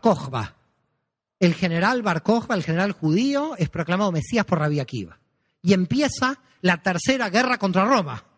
Si no había primera, si no hace, la tercera es la vencida. ¿Ok? Bueno, y fue vencida, porque luego no quisimos tomar las armas durante un tiempo largo, la gente judía. Entonces, ¿qué pasó con la rebelión eh, de Bar? Dijo Rabbi Akiva, Bar es el Mesías de Israel. Aquí hay un caso curioso. Nadie en el judaísmo excomulgó a Rabbi Akiva. A ver si queda claro esta situación. Rabbi Akiva es un rabino estudiado en la tradición judía. Se supone que una persona que declara a un falso Mesías tendría que haber sido excomulgada. No, Rabbi Akiva se equivocó. ¿Y entonces qué pasó con los judíos que siguieron a Yeshua como Mesías? ¿Por qué motivo no están dentro de la historia judía? Hubieran estado si no se hubiera creado una nueva religión, probablemente. Pero como se creó una nueva religión, estos judíos que creían en Yeshua como Mesías habían quedado como fuera de la historia judía. Misterio que Rabbi Akiva no queda. Esta que es la prueba de que si un judío declaraba Mesías a cualquier otra, una persona, este judío no quedaba fuera del judaísmo. Esta es la prueba de la proclamación mesiánica de Rabbi Akiva. Pero por sobre todas las cosas, la identidad de este Mesías no es la identidad del Mesías Yoshua, que de alguna manera San Pablo la va a llevar a nivel internacional, sino lo que va a hacer es la restauración política de Israel. Aquí queda un tema muy gordo, que no lo quiero tocar, se los dejo para que cojan la Biblia y se den contra la pared, porque yo también me doy a veces contra la pared. Yo tengo dos formas de estar tranquilo con la Biblia. O, la pared o, o, llamarlo a Yosef en Cancún para que me diga algo. Pero cuando le paso la duda a Yosef, él se da contra la pared. Entonces nos vamos dando contra la pared de a poco. Entonces, ¿qué pasa aquí? Aquí lo que pasa es muy serio. En un momento el pueblo de Israel tenía dos Mesías. Estaba Yoshua en las comunidades de Pablo y los ebionitas de Jerusalén, y todo el pueblo judío con Rabia Akiva proclamando Bar A falta de uno teníamos dos. Ahora esperamos uno, aunque sea, que no baja. Ahí había dos, Bar y Yeshua. A ver si queda claro. En términos de mesianismo, cuando Rabia Akiva dice que Bar es el Mesías, lo que está diciendo es que nosotros ya pensamos que el Mesías ha llegado. Por lo menos en Bar no que lo estábamos esperando. Pero ¿qué pasa con esta guerra? Del 132 termina en el año 135. La tercera guerra judía también es derrotada. Y por lo tanto Adriano gana y no quiere saber más de los judíos. No quiere que ni le nombren los judíos, Adriano. Porque murieron muchísima cantidad de divisiones, perdió Adriano en esta guerra. Se dice que perdió como cinco o seis eh, legiones, estamos hablando de 60.000 soldados. Y del lado judío, 580.000 murieron aproximadamente, según el historiador romano Dion Casio. Y así fue una masacre, una carnicería. Y la verdad que Roma quedó no debilitada, pero sí tocada, porque fue una guerra muy fuerte. Judea aniquilada, Judea aniquilada. Y entonces él dijo que no se escuche más el nombre de Jerusalén, y se le puso a la ciudad el nombre de Aelia Capitolina, que no se escuche más que ese templo es el templo de los judíos, ese templo lo vamos a dedicar al dios Júpiter y puso al dios Júpiter en el templo de Jerusalén. Hay algunos judíos en Jerusalén que dicen que en el Gólgota está ahí, algo pasó con un tal Yoshua, ahí ponemos el dios Mercurio. Así que gracias a que Adriano marcó con el dios Mercurio sabemos el Santo Sepulcro. Una cosa interesante. Nosotros sabemos dónde está el Santo Sepulcro porque Adriano metió al dios Mercurio ahí. Entonces, el tipo metió al dios Júpiter en el templo, el dios Mercurio en el Gólgota, declaró a Elia Capitolina, le puso un nombre romano, adiós a Jerusalén, y además se informó con sus secretarios cuál es el pueblo que más odia a, a lo largo de la historia odió a los judíos.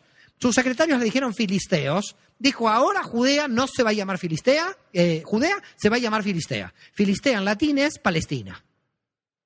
Así que nació el nombre de Palestina. Con lo cual, señores, cuando uno lee la historia de Jesús y dice, la Palestina en tiempos de Jesús, hay que romper estos libros a pedazos, porque las Palestinas en tiempos de Jesús no existía el nombre Palestina. ¿Se, se entiende lo que estoy diciendo? No existía el nombre Palestina en la época de Jesús. En, la época de Jesús podía estar Judea, Samaria, Galilea. El nombre de Palestina aparece con Adriano. Y por lo tanto, Adriano prohibió la entrada de los judíos a Jerusalén en el año 135. Y la gente de cristiana que creía que Yoshua era el Mesías entra en Jerusalén y entran con el primer obispo gentil. Quiere decir, el primer obispo no judío de Jerusalén entra en el año 136. Señores, del año 30 al 136, durante 106 años, todos los jefes de la comunidad judeocristiana de Jerusalén, los sebianitas, tuvieron un obispo judío, todos, que descansaba el Shabbat, que realizaba la circuncisión y que observaba toda la ley. Y solo por la prohibición de Adriano, que no los deja entrar a los eh, judíos a Jerusalén, es que vuelve la iglesia a Jerusalén, pero de la mano de un obispo que ya no es judío, sino gentil. Vamos a Roma. ¿Qué pasa en Roma? Me quedan 40 minutos de la primera parte. ¿Qué pasa en Roma? En Roma aparece un teólogo muy importante que ya escribe desde el año 130 y es una persona muy rica y entonces como muy rica empieza a comprar a mucha gente y empieza a tener muchísima influencia sobre mucha gente y este hombre se llama Marción del Ponto. ¿Quién es Marción del Ponto? Marción, lo pueden poner, lo pueden poner en Google, M-A-R-C-I-O-N. Marción del Ponto, dice la tradición que era hijo de un obispo. Marción del Ponto era gentil, de familia gentil, que cree que Yoshua es el Mesías. Y Marción del Ponto llega a una conclusión. El Dios judío es un Dios malo. El Dios del Antiguo Testamento no es nuestro Dios, dice Marción. Nuestro Dios es el Dios bueno en Jesús, que es el Dios cristiano. Entonces Marción del Ponto dice, acá hay dos dioses. El Dios del Antiguo Testamento y el Dios del Nuevo Testamento. Y es Marción por primera vez que habla entre el 135 y el 140 de Nuevo Testamento. A ver si queda claro. Aparece la palabra nuevo, las dos palabras, Nuevo Testamento, con Marción del Ponto. Fíjense que no digo San Marción, porque Marción no fue santificado, no fue llevado a la santificación.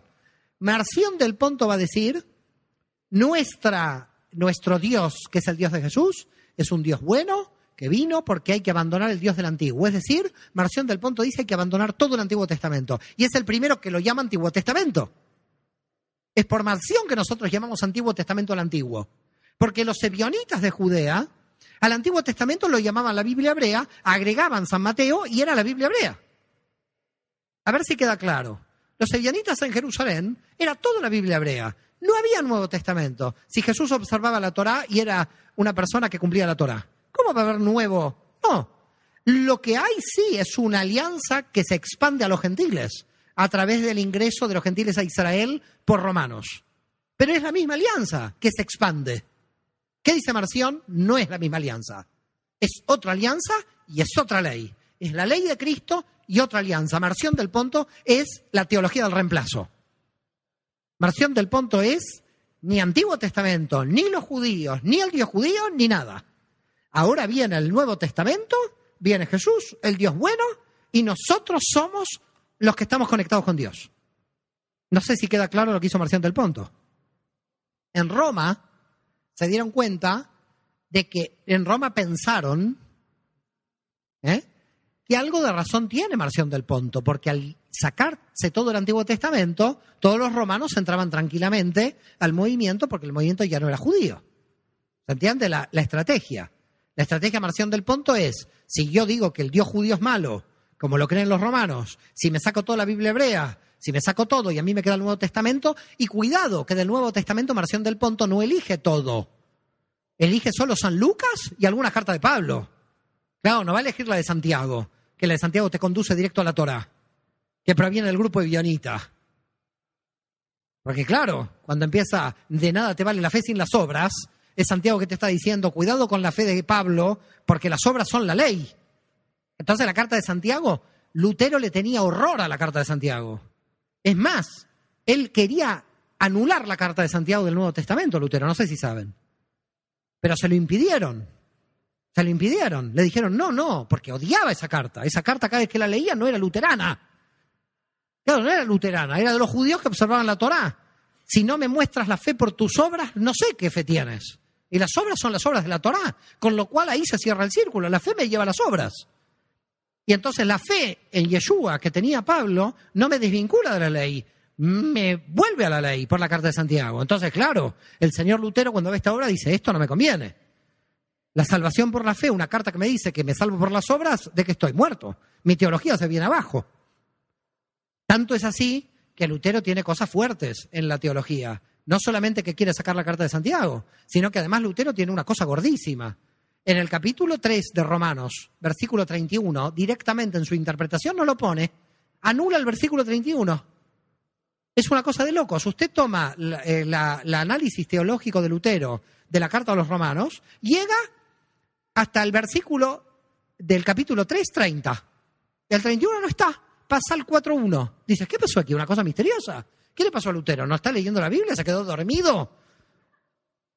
¿Se quedó dormido porque no estaba acostumbrado a estar casado? Ah, tenía Lutero, se perdió un versículo. Pero no, no estaba dormido por eso. No echemos la culpa. Estaba dormido por otro problema.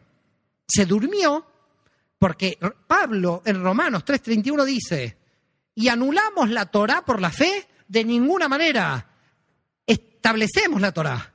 Eso Lutero dijo, no, Pablo no puede decir lo que estoy, lo que estoy escuchando, lo que estoy leyendo. No puede decir Pablo que por la fe fundamentamos más la Torah en 3.31. Y el tipo se quedó en el 3.30. Dijo, bueno, sigamos capítulo 4, versículo 1.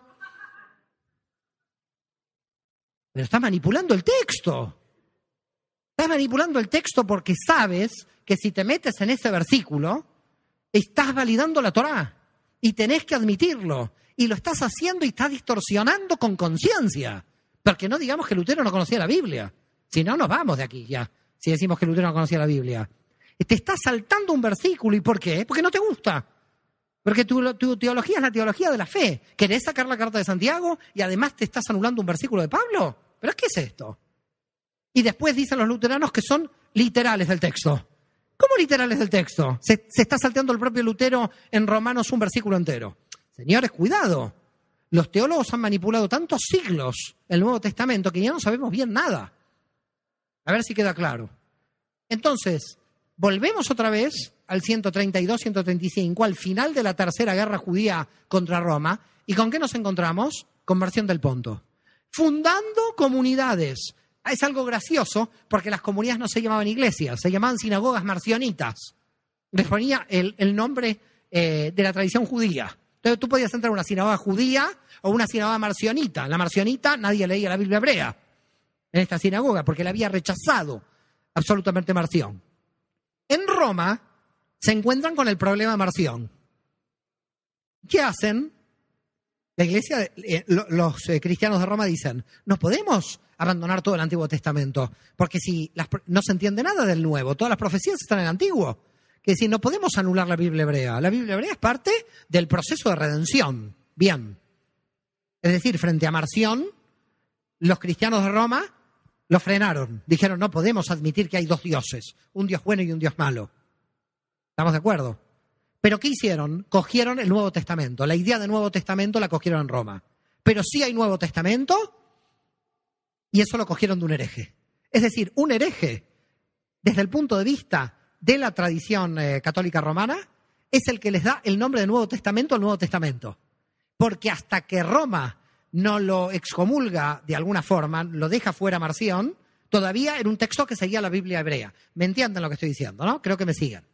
Por lo tanto, había una continuidad de la Biblia hebrea en Roma, pero ahí dicen, no, ahora hay un Nuevo Testamento. Y el Nuevo Testamento va a tener los cuatro evangelios y también va a tener, después vamos a ver quién lo dictamina el evangelio, pero lo interesante es que ya rechazan a Marción. Con lo cual miren al cristianismo en el año 140.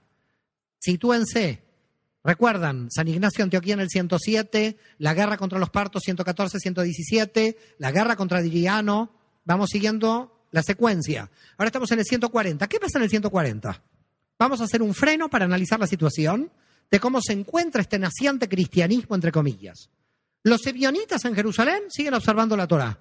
Sí, con un obispo que con Adriano tuvo que entrar no judío, pero Adriano solamente murió a los dos años de esto. Con lo cual, en el 138, el sucesor de Adriano Antonino Pío declaró que podían tranquilamente los judíos volver a Jerusalén. Así que la prohibición duró solamente dos, tres años. Muerto Adriano en el 138, los judíos vuelven a Jerusalén y también vienen los judíos que creen en Jesús a Jerusalén. Por lo tanto, siguen los ebionitas en Jerusalén como creyentes en el Mesías Yoshua, observando la Torah. Por otra parte, los marcionitas. ¿Quiénes son los marcionitas? Los marcionitas, los que siguen a Marción diciendo, en la Biblia hebrea está el Dios malo. Quiere decir, unos cumpliendo la Torah y al mismo tiempo, es decir, que si uno resucitaría, volvería atrás en la historia del cristianismo, sería increíble lo que ve. ¿Qué vería en el, en el año 140? Vería judíos que creen en Yoshua en Jerusalén observando toda la Torah. Y vería en Asia Menor, sobre todo, marcionitas cristianos que anulaban entero el Antiguo Testamento. Sería una cosa realmente increíble en ver el siglo II, porque es en el siglo II donde se puede ver cómo se está intentando salir del enredo en que nos dejó Pablo con el tema que observamos y que no observamos y estarían tratando de definir cómo los gentiles van a estar van a ingresar a este movimiento. Queda claro que como va a haber cada vez más gentiles en Asia Menor y fuera de Judea, todos los grupos adscriptos a abandonar la Torah se hacen más fuertes.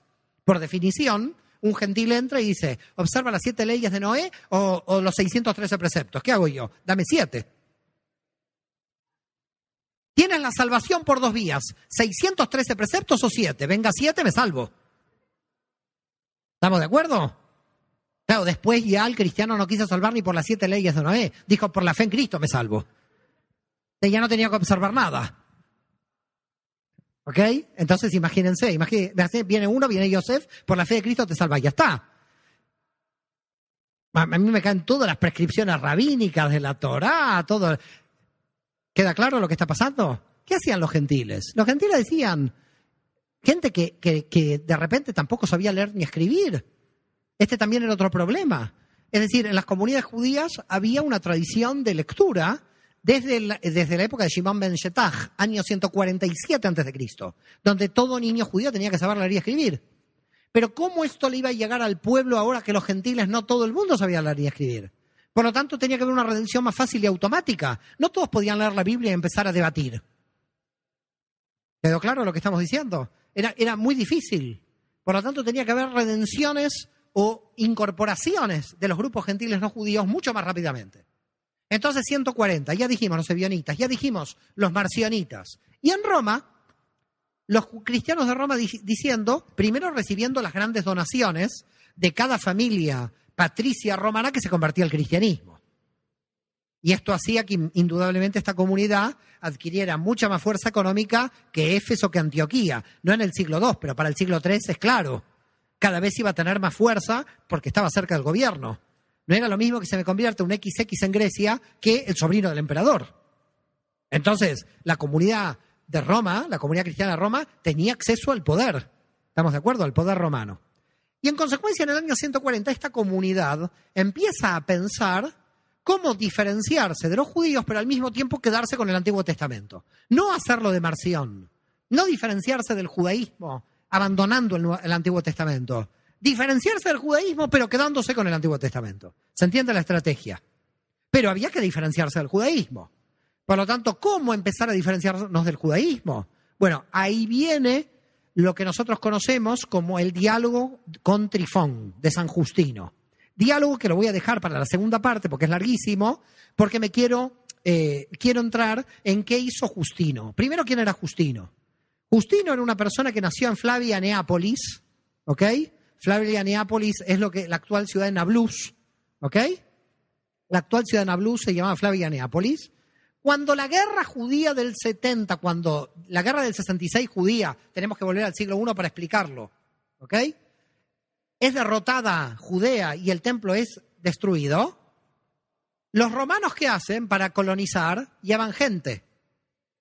Trasladan gente. Ustedes saben que los grandes imperios, para colonizar, siempre tienen que traer gente de su imperio. ¿eh?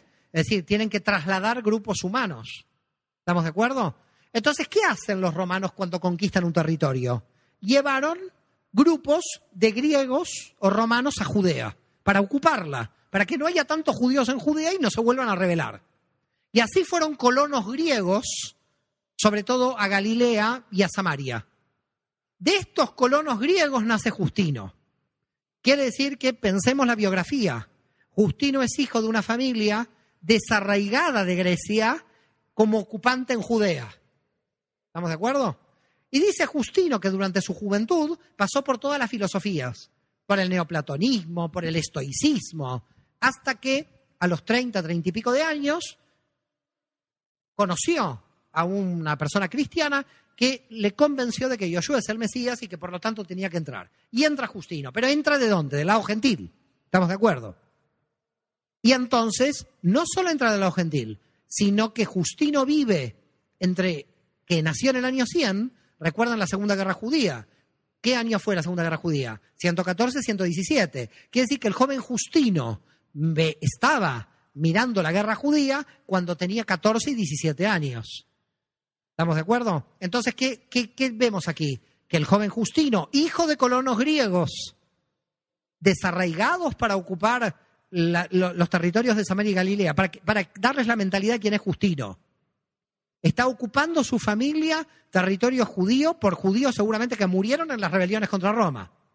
Pero ahora cree que Yoshua es el Mesías, pero no quiere entrar en un grupo judío, porque él no pertenece a Judea, él pertenece al lado gentil. Va a Roma y cuando está en Roma, a los 30 años aproximadamente, que se hace cristiano, que entra en la comunidad cristiana, se da cuenta de que empieza la segunda rebelión, la que contamos de Bar de Rabí Akiva, la que ya explicamos. Quiere decir que a Justino esto lo, lo coge entre los 32 y 35 años, ver esta rebelión. Y es Justino el que tiene que enfrentar a Marción para defender de que el Antiguo Testamento quede dentro del canon.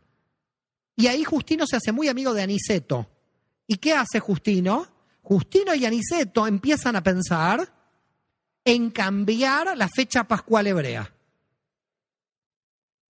Hasta el año 150, Justino y Aniceto, es decir, desde la desaparición de Jesús de escena en el año 30 y su crucifixión hasta el 150, todos los judíos y los gentiles no judíos que estaban dentro de las comunidades, todos festejaban la Pascua el 14 de Nisan, porque era la Pascua que celebró Jesús. Celebró Jesús cuando la Pascua Jesús? El 14 de Nisan, la Pascua hebrea.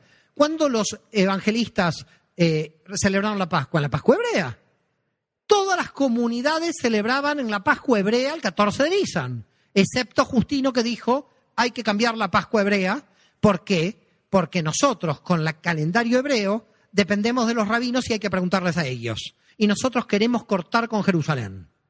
Quiere decir que Aniceto y Justino son los primeros que dicen tenemos que proclamar la independencia del cristianismo, del judaísmo, y lo primero que tenemos que hacer es empezar a diferenciarnos. Y la primera diferencia que tenemos que hacer es cambiar la fecha de la Pascua. ¿Por qué? Porque judíos que creían en Yoshua o gentiles que creían en Yoshua festejaban Pesaj con los judíos. Y entonces no se sabía quién era quién, quién era la feligresía. Es decir, mi primo era un judío que cree en Yoshua, yo soy un judío que no cree, todos festejamos Pesaj, la misma fecha. ¿Qué hace Roma? Dos pájaros de un tiro, se dice. En Argentina se decía dos pájaros de un tiro. Primer tiro. No dependemos más de preguntarle a los rabinos cuál es la fecha del calendario hebreo, que es lunar. Nos ajustamos al solar. Y luego, ahora la feligresía va a conmemorar la Pascua en otro día, que no es el 14 de Nisan, tomando en cuenta el calendario solar. ¿Qué tenemos aquí entonces? Algo muy importante. Lo que tenemos es que de manera consciente, en el año 150, Justino y Aniceto van a declarar el cambio de la fecha pascual contra la ortodoxia de los ebionitas, contra la tradición de todo el cristianismo o del judio-cristianismo anterior, contra Pablo, contra Pedro, contra todos, contra todos los que crearon el movimiento de la primera época de Jesús. Es decir, lo que está haciendo Roma en ese momento es cambiar la fecha que literalmente está en el texto de la Torah, con lo cual va contra la Torah, pero no solamente en la fecha literal de la Torah, va contra toda la conmemoración de todos los primeros judeocristianos que seguían a Jesús. Lo que estaba haciendo no era, por diferenciarse del judaísmo, estaba terminando con un texto bíblico, porque la fecha está en el texto bíblico, con lo cual lo que está haciendo es desconocer el texto, y además lo que estaba haciendo es conmemorar una fecha que había conmemorado Jesús y que había conmemorado todos los apóstoles. Por lo tanto, no solamente está yendo contra el judaísmo, se está yendo contra las raíces judías del propio movimiento y contra el texto de la Torah. No sé si lo ven claro lo que estoy explicando. Es decir, Roma para diferenciarse del judaísmo y que sea, desde el punto de vista del marketing, una mejor expansión para el imperio romano y para admitir a los gentiles, para quedar bien con los gentiles y decirle, nosotros no somos judíos, no tenemos nada que ver con Judea. Ah, pero ¿cómo no tiene nada que ver con Judea? Ustedes también celebran la Pascua hebrea la celebran el mismo día. No, dice Justino Aniceto. Nosotros celebramos otra Pascua, la Pascua de Resurrección, que además la ponemos en otra fecha para que tú no vayas a comer con los judíos. Ese cambio lo declara San Aniceto en el 155, cuando sube para ser obispo de Roma, como papa, si quieren, para los católicos, pero obispo de Roma para mí, porque nunca sabremos eh, realmente cuando alguien se considera por primera vez papa, en, esta, en este caso. ¿Estamos de acuerdo? Entonces, Aniceto en el 155, cuando sube al poder, él va a ser obispo de Roma del 155 al 166. Aniceto claramente va a decir, cambiamos la fecha pascual. Pero cuando Aniceto va a decir, cambiamos la fecha pascual, ¿qué es lo que pasa? Viene Policarpo de Esmirna, ¿Y Policarpo de Esmirna quién era? Lo pueden apuntar para ir a Google también. Espero que lo encuentren, porque si desaparece Policarpo estoy perdido. Policarpo de Esmirna quién era? Discípulo de Juan. De Juan el Evangelista, queda claro, del Bautista tendría 200 años, y no Policarpo.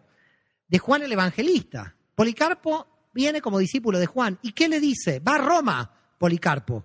Y Policarpo de Esmirna va a Roma y le dice, nosotros conmemoramos la fecha pascual según la tradición judía del 14 de Nisan, porque así Jesús y todos los apóstoles la festejaron, la conmemoraron, y porque así nosotros la recibimos yo, dice Policarpo, de Juan, del, más joven del que vio a Jesús. Es decir, Policarpo de Mirna le está diciendo a Aniceto, no podés hacer este cambio, porque yo conocía a Juan, y Juan celebraba Pesaj, lo digo en hebreo, celebraba la Pascua el 14 de Nisan. ¿Qué están haciendo en Roma?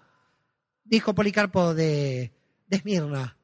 Y entonces Aniceto le dijo, mire, nosotros aquí hemos decidido el cambio. Nosotros en Roma hemos decidido el cambio. Pero ustedes pueden seguir haciendo lo que quieran. Y dice el texto que se dieron el beso de la paz. ¿Qué quiere decir el beso de la paz? Ni Policarpo de Esmirna le impuso a Aniceto el ajuste a la fecha pascual hebrea, ni Aniceto le impuso a Policarpo la fecha pascual ahora inventada por Roma, porque es un invento. No está por ninguna parte esta fecha. ¿Por qué se cambió la fecha? Una fecha que festejó Jesús, que conmemoró Jesús. ¿Quién le había arrojado el poder a Roma de cambiar una fecha que Jesús realizó en la misma fecha? Nadie lo entiende. Pero se lo arrojó. ¿Estamos de acuerdo? Lo único que sí no fue contra el Asia Menor, que era de donde venía Policarpo de. Este mismo problema, que se va a llamar en la historia controversia pascual, este mismo problema, vuelve a aparecer unos años después, con Víctor, con el Papa Víctor I. El Papa Víctor I vuelve a decir que Roma impone a todo el cristianismo la fecha pascual del calendario solar. Y ahí se levanta Polícrates de Feso, también del Asia Menor, diciendo, ¿no se acuerdan de Policarpo de Esmirna, que era discípulo de Juan? Estamos en el año ahora 190. ¿Ok? Me estoy saltando San Justino porque lo que quiero hacer es en la segunda parte, luego que yo frene ya, voy a entrar en San Justino porque ahí entramos en teología. Ahora estamos más en historia. ¿Ok? Con lo cual, ¿qué pasa aquí? ¿Qué hace Víctor I?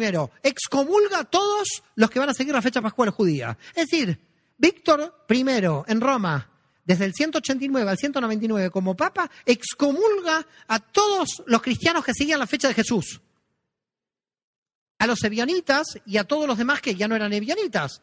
A los gentiles que no cumplían toda la Torá, pero seguían el 14, Nisan también los excomulga. Los declara cuarto decimanos.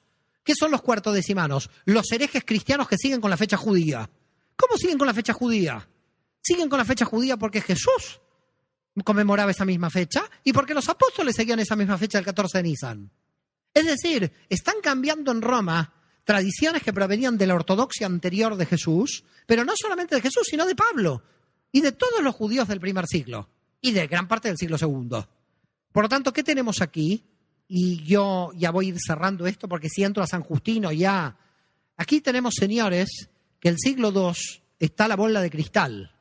En el siglo II está que si nosotros abrimos estos secretos del siglo II, nos vamos a encontrar con qué elementos fueron manipulados y distorsionados y vamos a entender de que en realidad el Israel que no tenía que ser reemplazado por la iglesia, el Israel tenía que ser expandido a todos los pueblos a través del mensaje de Pablo y que se injertan realmente las ramas al olivo y no que las ramas injertadas lo que hagan es traicionar a la raíz de Israel. Muchas gracias.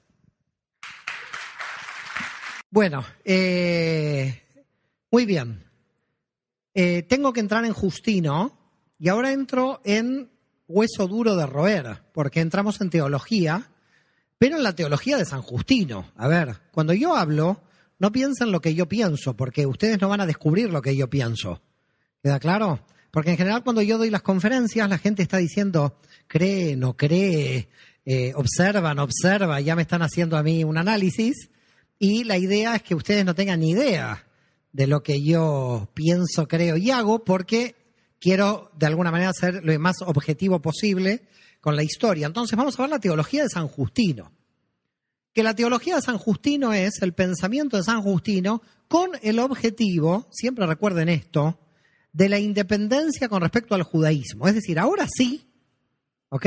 Ahora sí, ya Justino es consciente, él a sí mismo se dice cristiano y él a sí mismo dice que él va a escribir una obra donde él como cristiano va a debatir con un judío. Es decir, aquí ya tenemos claramente, es la primera vez que lo tenemos claro en la historia, digamos, de las religiones, donde una persona como Justino dice, yo soy cristiano y tengo unas diferencias con el judaísmo. Podríamos decir que el diálogo con Trifón, así se llama la obra, es la obra clave para entender el nacimiento del cristianismo y su ruptura, por lo menos, no el nacimiento, el nacimiento ya lo hemos analizado, sino el momento de ruptura.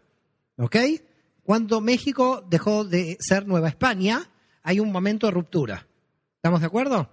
Entonces así vamos a tratar de explicar cuál es la declaración de la independencia, que como ustedes vieron desde el punto de vista histórico, ya con el cambio de la fecha pascual, es un intento, ¿ok? De cambio en la realidad de la materia, en el cambio físico. Dijimos, queremos no conmemorar la misma fecha que los judíos. Con lo cual, pero Justino va a ser el primero que va a escribir una obra que se va a llamar Diálogo con Trifón, pero que algunos la hacen aparecer a la obra como Diálogo contra Trifón. Así que no sabemos si es Diálogo con Trifón o Diálogo contra Trifón. Trifón, indudablemente, es un imaginario. Lo que él hace es como un diálogo que él se lo inventa. Es decir, él está del lado de Justino, Justino del lado de Justino y Justino del lado de Trifón. Algunos investigadores dicen que es probable que este diálogo haya sido real, no un invento de Justino. ¿Por qué motivo? Porque en la tradición del Talmud hay un rabino que se llama Tarfón. Y es posible que este diálogo con Trifón haya sido en referencia a este rabino Tarfón. Y coincide el rabino Tarfón con la misma época que Justino. Con lo cual algunos investigadores dicen, no es una, eh, una idea de Justino esta obra. Es probable que esta obra haya sido probablemente un diálogo real o con Tarfón, que es Trifón, como él lo escribe, o con un judío con el que se encontró Justino, con el cual dialogó. ¿Por qué motivo nosotros creemos que realmente fue un diálogo real y no un, no un diálogo ficticio de Justino? Porque en verdad en algunas partes parece que gana la parte judía. Y si Justino no hubiera tenido el diálogo, hubiera tirado agua abajo para, para su lado. Entonces, en verdad, esta obra es muy interesante porque tanto Justino en representación ya de la parte cristiana como Trifón en representación de la parte judía dan argumentos muy sólidos en ese combate dialéctico donde ya se marca una diferencia. Esta obra, que me imagino que creo que debe estar en PDF en Internet, no lo sé, yo lo tengo en papel en mi, en mi biblioteca, ha sido analizada por un investigador muy importante de Estados Unidos, que recomiendo el libro, si lo pueden encontrar, que se llama Daniel Boyarín, que seguramente algunos lo habrán oído, no lo sé, pero Daniel Boyarín tiene algo muy interesante en sus investigaciones, porque lo que él plantea es que mientras, eh, mientras Justino está escribiendo esta, de alguna manera, esta declaración de independencia, unos años más adelante, en el 180, es decir, estamos en la misma época, porque Justino muere en el 166 con Aniceto en el 166, porque Roma los mata los dos juntos, eh, va a empezar a escribirse por parte de Yehudá así de Judá el príncipe, lo que va a ser el primer texto del Talmud, la Mishnah. Y así que es muy interesante que lo que se llama en el fariseísmo la ley oral rabínica, que es la Mishnah, la primera parte del Talmud, va a ser contemporánea con este esfuerzo que el cristianismo en Roma está haciendo para la independencia. En definitiva, estaríamos diciendo que el cristianismo y el judaísmo rabínico estarían naciendo en la misma época, si se quiere. Mientras en Roma las autoridades están intentando apartarse de alguna forma del, del judaísmo, lo que va a crecer a partir del Talmud es un judaísmo rabínico que también se va a ir distanciando del antiguo judaísmo de Israel, de los saduceos del Templo de Jerusalén. Pero bueno, son investigaciones de Boyarin que las pueden leer o no. A mí me interesa los puntos claves. Aquí tengo los puntos claves. Los vamos a analizar uno por uno, pero quiero darles la estrategia general. A ver si se entiende. Primero que entiendan la estrategia general y luego voy a los puntos claves de la obra. ¿Cuál es la estrategia general? Oigan bien esto porque es muy importante. Lo que hicieron eh, los primeros teólogos cristianos para atacar al judaísmo fue tomar la autocrítica judía como ataque a los judíos. A ver si queda claro lo que estoy diciendo. Lo voy a explicar tranquilos. Por ejemplo, cuando un profeta habla, un profeta judío, un profeta de Israel, habla contra Israel porque es un pueblo de dura cerviz, va a coger el teólogo cristiano eso y va a decir es un pueblo de dura pero no lo va a coger desde adentro del judaísmo como autocrítica, sino como es una nueva religión, lo va a coger como una crítica externa al mundo judío. No sé si se entiende. Esto es así. Yo hago un chiste, soy judío, un chiste de judíos. ¿Estamos de acuerdo? Todos tranquilos. Viene una persona de judíos y un chiste de judíos, no sé si es un chiste o es antisemita. ¿Me siguen o no lo que digo? Porque viene de afuera. ¿Se entiende el análisis? Como yo hago el chiste de judíos y soy judío, esto es una autocrítica. ¿Qué era Jesús? Un judío que criticaba a los judíos, bien. ¿Qué era Pablo? Un judío que criticaba a los judíos, bien. Ahora viene una nueva religión, viene un nuevo movimiento que se quiere desgajar. Cuando toma Pablo, no lo toma como autocrítica. ¿Cómo lo toma? Como herramienta de ataque al otro grupo. ¿Se entiende la estrategia general? Entonces sucede una cosa misteriosa. Uno lee Pablo y uno lee que la circuncisión por la fe es un elemento clave en Pablo para que los gentiles entren dentro de la alianza. Cuando uno ve en Pablo que un gentil, Romanos 2.29, un judío es el que lo siente por su corazón y su, su circuncisión no es por la carne, sino por la fe, lo que está intentando Pablo es que está interpretando la circuncisión por la fe para que los no judíos puedan entrar a la alianza. ¿Se entiende? Ahora viene Justino y ¿qué dice? Nosotros tenemos la circuncisión por la fe, porque la circuncisión por la carne no sirve. A ver si se entendió lo que pasa aquí. Pablo crea la circuncisión por la fe, pero en ningún momento dice que la circuncisión por la carne no, no, sirve. Siendo judío, es más, en Gálatas dice, el que se circuncida tiene que cumplir toda la ley. ¿Recuerdan ese pasaje? ¿Ok? Con lo cual el que pasa por la operación de fimosis también, cuidado. No, pero ¿se entiende lo que digo o no? Es decir, Pablo en ningún momento por la circuncisión, por la fe, ataca la circuncisión real del pueblo de Israel, porque él era judío. Él entiende que la circuncisión real del pueblo de Israel es válida. ¿Qué dice Justino en la circuncisión? Dice Trifón, la persona que no se circuncida, su alma será exterminada. Le dice Trifón a Justino. Porque, como no está circuncidada, no cumple con la alianza. Y este es un punto fundamental, dice, del mundo judío. Se tiene que circuncidar. ¿Qué dice Justino? La circuncisión nuestra es la circuncisión del corazón. Muy bien, conforme a lo que dice Pablo. Pero una circuncisión del corazón que es superior a la circuncisión por la carne. Ahora, no es la circuncisión de la fe de Pablo para admitir a los judíos, eh, a los no judíos, a los gentiles. Ahora es utilizar la interpretación de Pablo para admitir a los gentiles, pero no para admitir a los gentiles, para atacar a los judíos. No sé si vieron lo que está pasando. Es decir, yo voy a admitir, yo soy Pablo, vamos a suponer, voy a admitir a un gentil, le digo, por la circuncisión, por la fe quedas admitido. Muy bien, eso es Pablo. ¿Estamos de acuerdo? Ahora viene Justino y dice, solo por la circuncisión, por la fe, porque si te realizas la otra circuncisión, esa circuncisión no es válida porque la que es válida solo por la fe. Es decir, la interpretación de Pablo ahora, para Justino, es una herramienta para anular la circuncisión del texto de la Torah. Quiere decir que aquí tenemos una cosa que no se aclara en ningún lado y nos confunde totalmente, y si lo analizamos nos deja de confundir. Los comunidades paulinas que siguen a Pablo no lo van a seguir a Pablo en una interpretación de obediencia a la Torá, lo van a seguir a Pablo tomando toda la fundamentación que Pablo creó para que los gentiles entren, pero ahora contra los judíos. Por ejemplo, otra, otra, otro punto, ¿no? Que dice, Justino, diálogo 11, capítulo 11.5. Miren lo que va a decir por primera vez en la historia, en este diálogo con Trifón del año 150. Los cristianos, los cristianos somos el verdadero pueblo de Israel. Teología del reemplazo. Es San Justino el que crea la teología del reemplazo. Este es el descubrimiento. Por eso era importante este seminario. Esta teología no es Pablo, porque Pablo no habla de teología del reemplazo. Pablo habla de que la alianza de Israel se expande a los gentiles. No. Ahora el Israel es Israel carnal, ellos no entienden nada, y nosotros somos el verdadero Israel. Ahora los gentiles somos el verdadero Israel. Claro, recordemos dónde nace Justino, como familia expatriada en territorio de Galilea, llevado como colonos griegos a ocupar sitios de judíos muertos de la guerra.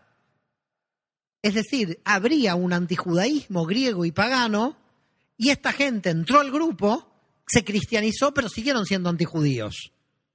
No sé si me van siguiendo. Quiere decir que estos antijudíos, aparece una cosa que es totalmente paradójica. ¿Cómo antijudíos cristianos? Es decir, es totalmente paradójica. Un cristiano que sigue a Jesús siendo judío no podría ser de ninguna manera antijudío. ¿Cómo se da esta paradoja? Esta paradoja se da con la teología del reemplazo. Pero la teología del reemplazo ni es de Jesús, ni lo soñemos, ni es de Pablo. Es la utilización de lo que dice Pablo para darlo vuelta y en vez de admitir a los gentiles, tirárselo contra los judíos. Por ejemplo, que va a decir, nuestra circuncisión es el bautismo. Ahora ya no tiene sentido la circuncisión, porque la circuncisión por la fe se va a mostrar en el bautismo. ¿Estamos de acuerdo? Ahora miren cómo puedo tirar abajo la argumentación de Justino, diciendo que hay bautismo por la fe. Hay bautismo por la fe, no necesito el agua del bautismo. Así como Pablo inventó la circuncisión por la fe, no la inventó, la, trajo de Jeremías. ¿Ok? Pero la trajo de Jeremías para que los gentiles puedan entrar. Todo el objetivo de Pablo era que los gentiles puedan entrar. Todo el objetivo de Justino es que los judíos puedan salir. Claro. ¿Se entiende? Es decir, los judíos con Pablo admitieron a los gentiles. Ahora los gentiles tenían que expulsar a los judíos. No sé si ven la estrategia general de lo que estamos hablando. Por ejemplo, hay un debate, dice Trifón, ¿cómo vamos a expiar? Mira, estábamos justo hablando hoy en la mañana de expiación. ¿Cómo vamos a expiar por la muerte de un hombre? Dice Trifón. Y ahí, por supuesto, Justino viene con las profecías de Isaías. Está bien, ahí es un tema mesiánico. No podríamos decir que eh, hay un problema de estrategia, porque ahí, no hay, ahí hay un tema mesiánico. Pero fíjense la Pascua. La Pascua, él dice, nosotros, en verdad, no necesitamos festejar la Pascua. Si fuera por Justino, no hay ni Pascua cristiana, desde este texto. Porque nosotros, en verdad, ya no somos la, eh, mala levadura, porque Cristo nos sacó eh, de la mala levadura. Por lo tanto, alegoriza también el tema de la Pascua. Y nosotros, dice, y aquí viene la grande, ¿eh? y nosotros descansamos el día del Señor, que es el domingo oficializa el domingo. Señores, miran, con Justino, tenemos el domingo, tenemos que ya la circuncisión no es válida, pero ¿cómo contraataca Trifón? ¿Qué le dice Trifón en el texto? ¿No? Y él dice, admitamos que un cristiano, le dice Trifón, se circuncide porque él entienda que tiene que observar la ley. Es interesante este diálogo, ¿eh? Y dice Justino, yo admito que una persona se circuncide porque sigue observando la ley, pero que no confía en la ley para la salvación. La salvación es la fe en el Mesías. Quiere decir que Justino todavía admite cristianos que observan la ley, pero sí la observancia de la ley no la toman como elemento de salvación mientras está la creencia en el Mesías. Claro, por eso Santo Tomás de Aquino en la Edad Media va a decir, En realidad, si uno hace una circuncisión diciendo esto es por el Mesías, es como el bautismo, dice Santo Tomás. Quiere decir que no queda invalidada. Pero en verdad lo que dice Justino va a ser por los padres de la iglesia posterior liquidada, porque los padres de la iglesia directamente van a decir que está prohibida la circuncisión. Ahora, ¿cómo sabemos nosotros que los primeros cristianos se seguían circuncidando, observando este rito de entrada a la después llamada iglesia? ¿Cómo sabemos? Porque hay dos iglesias que siguen la tradición de la circuncisión de la antigua y de la vieja tradición judía. La iglesia copta y la iglesia abisinia de Etiopía, que serían una de las más antiguas formas de cristianismo. Ellos no hacen el bautismo, hacen la circuncisión.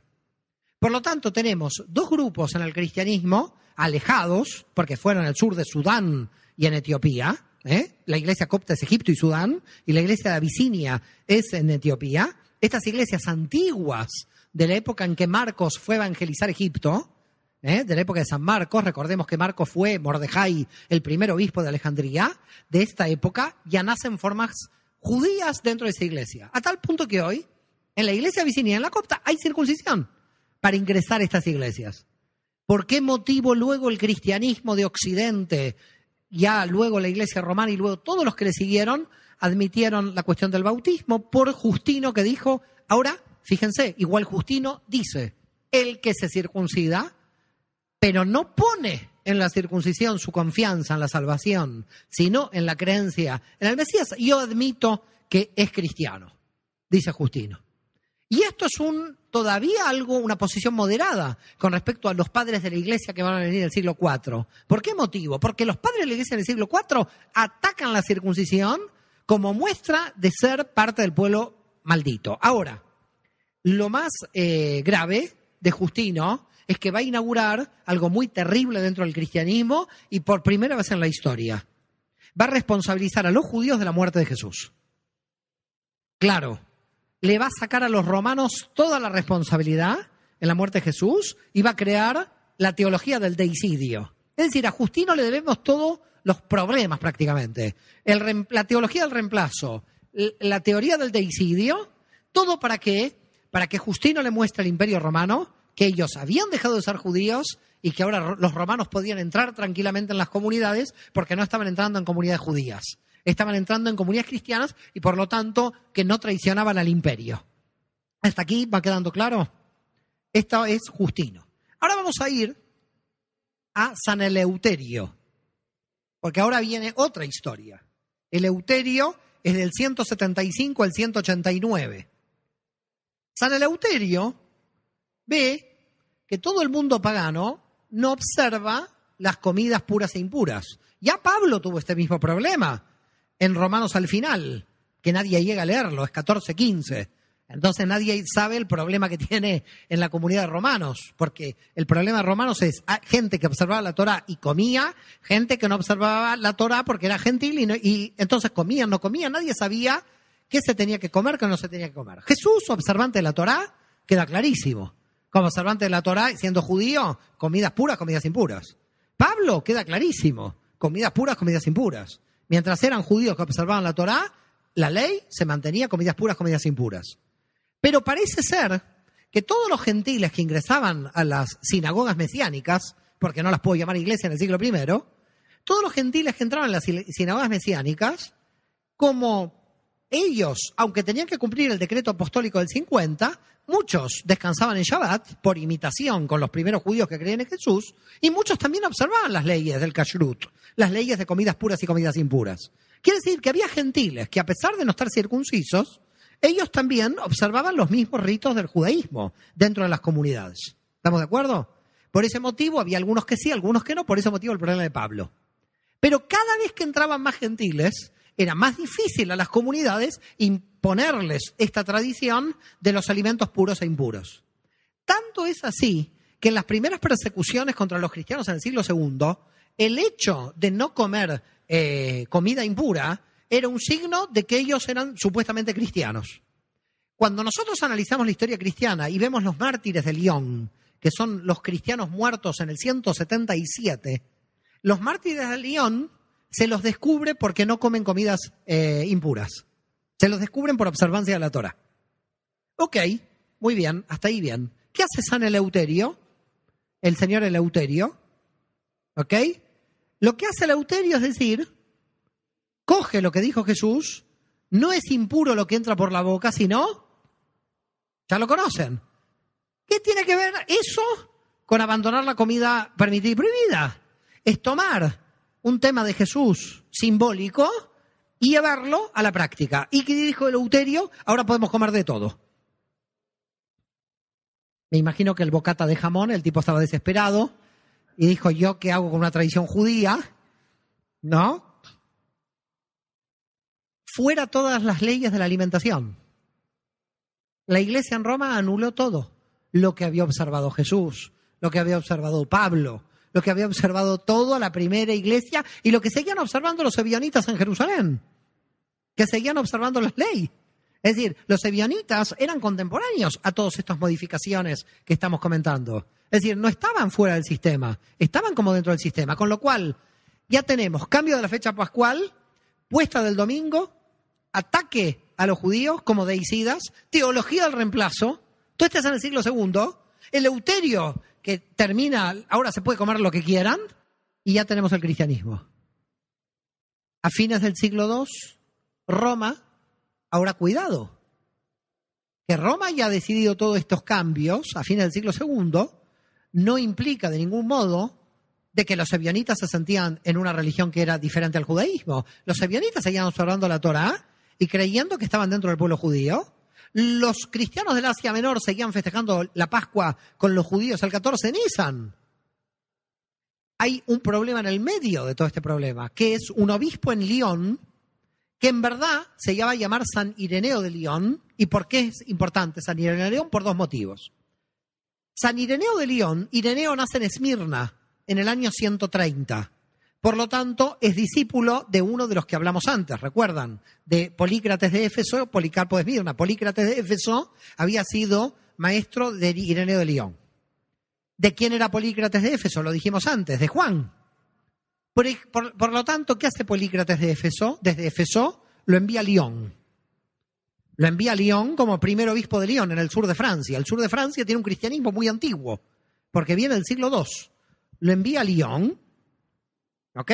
Estamos en el 150 más o menos, cuando tiene 20, 25 años, muy joven. Lo manda a Lyon y él se hace cargo. Exacto, la fecha, si no la recuerdo mal, es el año 156. Tiene 26 años. Con lo cual nace en el 130 en Esmirna y San Ireneo, que después se llamará de León, en el 156 ya es obispo de León. Cuando llega a León, él dice, yo voy a seguir la Pascua de Polícrates de Éfeso, 14 de Nisan, porque Polícrates de Éfeso, mi maestro, me la enseñó de que la siguió Juan. ¿Estamos de acuerdo? Él era observante. Entonces, ¿qué hace? Eh, ¿Qué es lo que sucede? El Euterio, el mismo que se liquidó la diferencia de las comidas, ¿eh? el Masterchef, este tipo que dijo, como todo, como todo lo que encuentra a mi paso, el Euterio presiona a Ireneo y le dice, abandona la tradición asiática. Porque la tradición occidental romana es abandonar el 14 de Nisan. Le dice el Euterio a San Ireneo. Y San Ireneo dice, la abandono. Se renunció. Tuvo miedo, no se opuso. Con lo cual, Ireneo, en su juventud, había seguido el 14 de Nisan, pero por presión romana tuvo que abandonar la fecha pascual hebrea a instancias del Euterio. Por eso cuando vamos a tener la querella pascual con Víctor, que expliqué antes, ¿eh? ahí va a estar de acuerdo con Víctor, porque ya se había convencido que había que seguir las órdenes de Roma. ¿Quién es este Ireneo? ¿Qué hace por segunda, además de cambiar la fecha pascual en León? ¿Cuál es lo importante de Ireneo? Ireneo es el que define el canon del Nuevo Testamento. Ireneo es el que va a decir que él puso todos los evangelios que tenía. Ustedes saben que había un montón de apócrifos por ahí.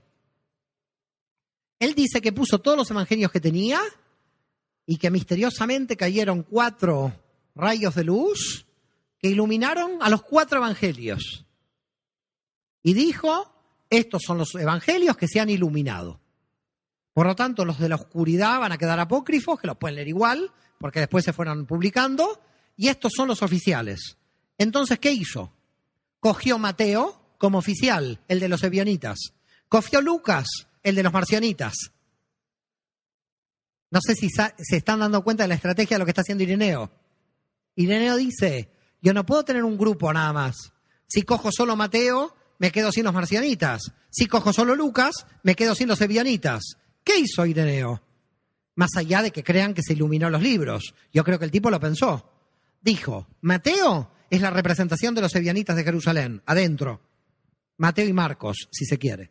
Lucas es la representación de los paulinos del movimiento marcionita. Y todo cierra con la encarnación en Juan. Con lo cual, perfecto. Tengo dos evangelios para los judíos y dos evangelios para los gentiles. Mateo y Marcos diseñado hacia los judíos, Lucas y Juan diseñado para los gentiles. Y lo junto a los cuatro. Cuando viene un gentil, le muestro Juan. Cuando viene un judío, le muestro Mateo. Nadie se escapará. Los tengo a todos dentro. No sé si se entiende lo que pasó aquí. No podía elegir uno. Si elegía uno, un problema. Se quedaba con una parte. Tenía que ir a los dos auditorios.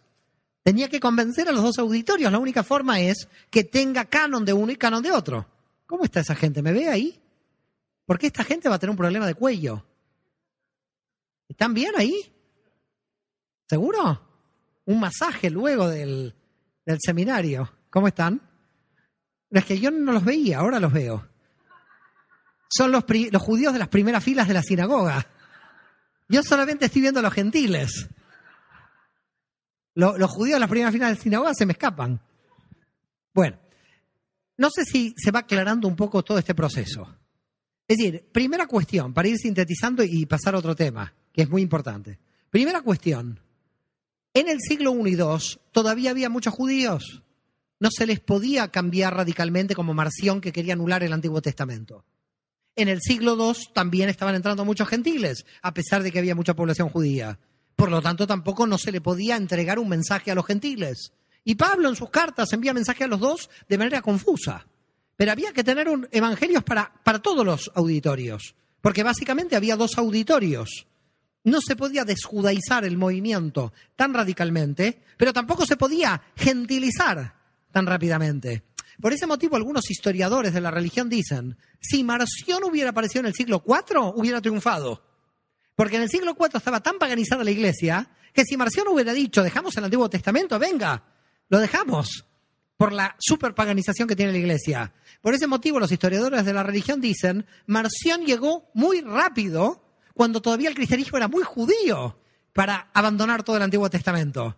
Llegó a principios del siglo II todavía no estaba muy gentilizado. No sé si comprenden lo que estamos diciendo. Todavía no habían entrado tantos gentiles que le den apoyo a Marción para liquidar el Antiguo Testamento. Todavía había muchos elementos judíos dentro. Es más, lo que nos preguntamos realmente en la historia religiosa, lo que intentamos investigar estos temas, es cómo se pudo dar un movimiento, en cierto modo, tan antijudío como Marción en el 130, 140, cuando Juan, el último apóstol, muere en el 100. Estamos a poco tiempo de un movimiento que es claramente judío del siglo I, a que tendríamos que tener muchos siglos para que se desjudaice el movimiento, y en verdad ya vemos una persona como Marción entre el 130 y 140 ya desjudaizando el movimiento. Pero indudablemente la que aceleró el proceso de desjudaización, como yo llamo este proceso de desjudaización del cristianismo tan judío, fueron las rebeliones contra Roma. Si no se entiende esto, no se entiende nada. Las rebeliones contra Roma eran problema, porque el cristiano quería apartarse de los elementos nacionales que tenía el judaísmo dentro de sí mismo. Por lo tanto, aquí hay una reflexión que es ya importante destacar, porque me tengo que apurar, queda una hora, si no, si no apuro nos vamos a perder. A mí me gustaría que analicemos juntos la cuestión de por qué motivo, cuál fue el motivo central por la cual los judíos de aquella época por supuesto, muchos siguieron a Joshua como el Mesías, pero no la gran mayoría. La gran mayoría realmente no lo siguió, siguió por la entidad nacional. Primera cuestión, porque el Mesías que esperaba Israel era un Mesías nacional. Por lo tanto, tenemos aquí un problema en la, cuestión mesiánica. El Mesías que esperaba Israel es el que Rabbi Akiva proclamó en el siglo II. Un Mesías cuyas características sean un Mesías que se levante para restaurar el reino de David. Este es el tipo de Mesías que estábamos, que estábamos esperando, me incluyo, yo no lo esperaba, no sé si por reencarnación estaría por ahí, pero básicamente era el que esperaba Israel. Una cosa interesante, el mesianismo que el cristianismo va a tener hoy, que es un mesianismo expiatorio bajo el canon de Pablo, bajo la, bajo la ideología paulina, cuidado que puede ser un mesianismo que haya cambiado. ¿Por qué haya cambiado? Porque el mesianismo paulino viene en una segunda etapa que no es el mesianismo del propio Jesús. ¿Por qué motivo?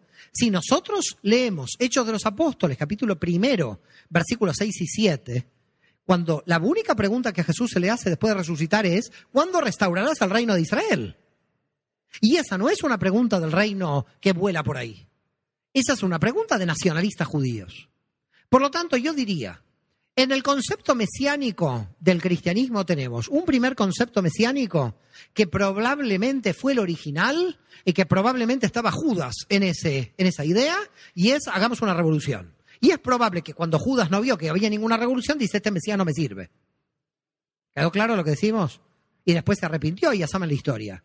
Pero en verdad, no es solamente probablemente Judas el representante de este tipo de ideología. Eran seguramente todos los apóstoles los representantes de esta ideología, porque en Hechos 1, 6, 7 aparece claramente que le dicen, ¿cuándo restaurarás el reino de Israel? Y esta es la pregunta, y esta es una pregunta política. Es una pregunta que va contra Roma. Quiere decir que cuidado, que el reino que luego va a tener Pablo seguramente va a tener más que ver con las profecías mesiánicas universales y no tanto con la restauración de Israel, la restauración política. Pero no por eso los primeros apóstoles la tuvieron. Quiere decir que aquí pudo haber un cambio en la idea mesiánica entre los apóstoles y Pablo. Porque los apóstoles cuando Jesús resucita le están reclamando cuándo se instaura el reino de Israel. Coja la Biblia, la señora ya la ha cogido. La señora baila muy bien. Voy a contar una confesión. Nadie aquí la sabe. Espero que mi señora no se entere. Pero esta señora es como mi novia en Cancún. Porque hemos bailado en la noche de Shabbat, a la luz de la luna. No, no diga. Ahora eso sí, usted me sacó a mí a bailar, ¿eh? No, hay que decirlo, porque si no van a creer que aquí vengo yo la pasamos bien, ¿eh? En Shabbat, no diga. No por bailar nada más, ¿eh? A ver qué piensa el público. Por todo. Pero a ver si queda claro el problema en que nos encontramos aquí. El mesianismo original de los judíos que seguían a Jesús probablemente era el mesianismo nacional de Israel, no el mesianismo del reino que vino luego con Pablo. ¿Por qué? Ya dijimos, Hechos 1, 6, 7, pero además otra cosa. Cuando lo van a detener a Jesús en el monte, ¿qué hace Pedro? ¿Qué hace? Muy bien. Acá saben todos esto, ¿eh? No tenemos que traer a Van Gogh. Le corta la oreja al soldado Malco.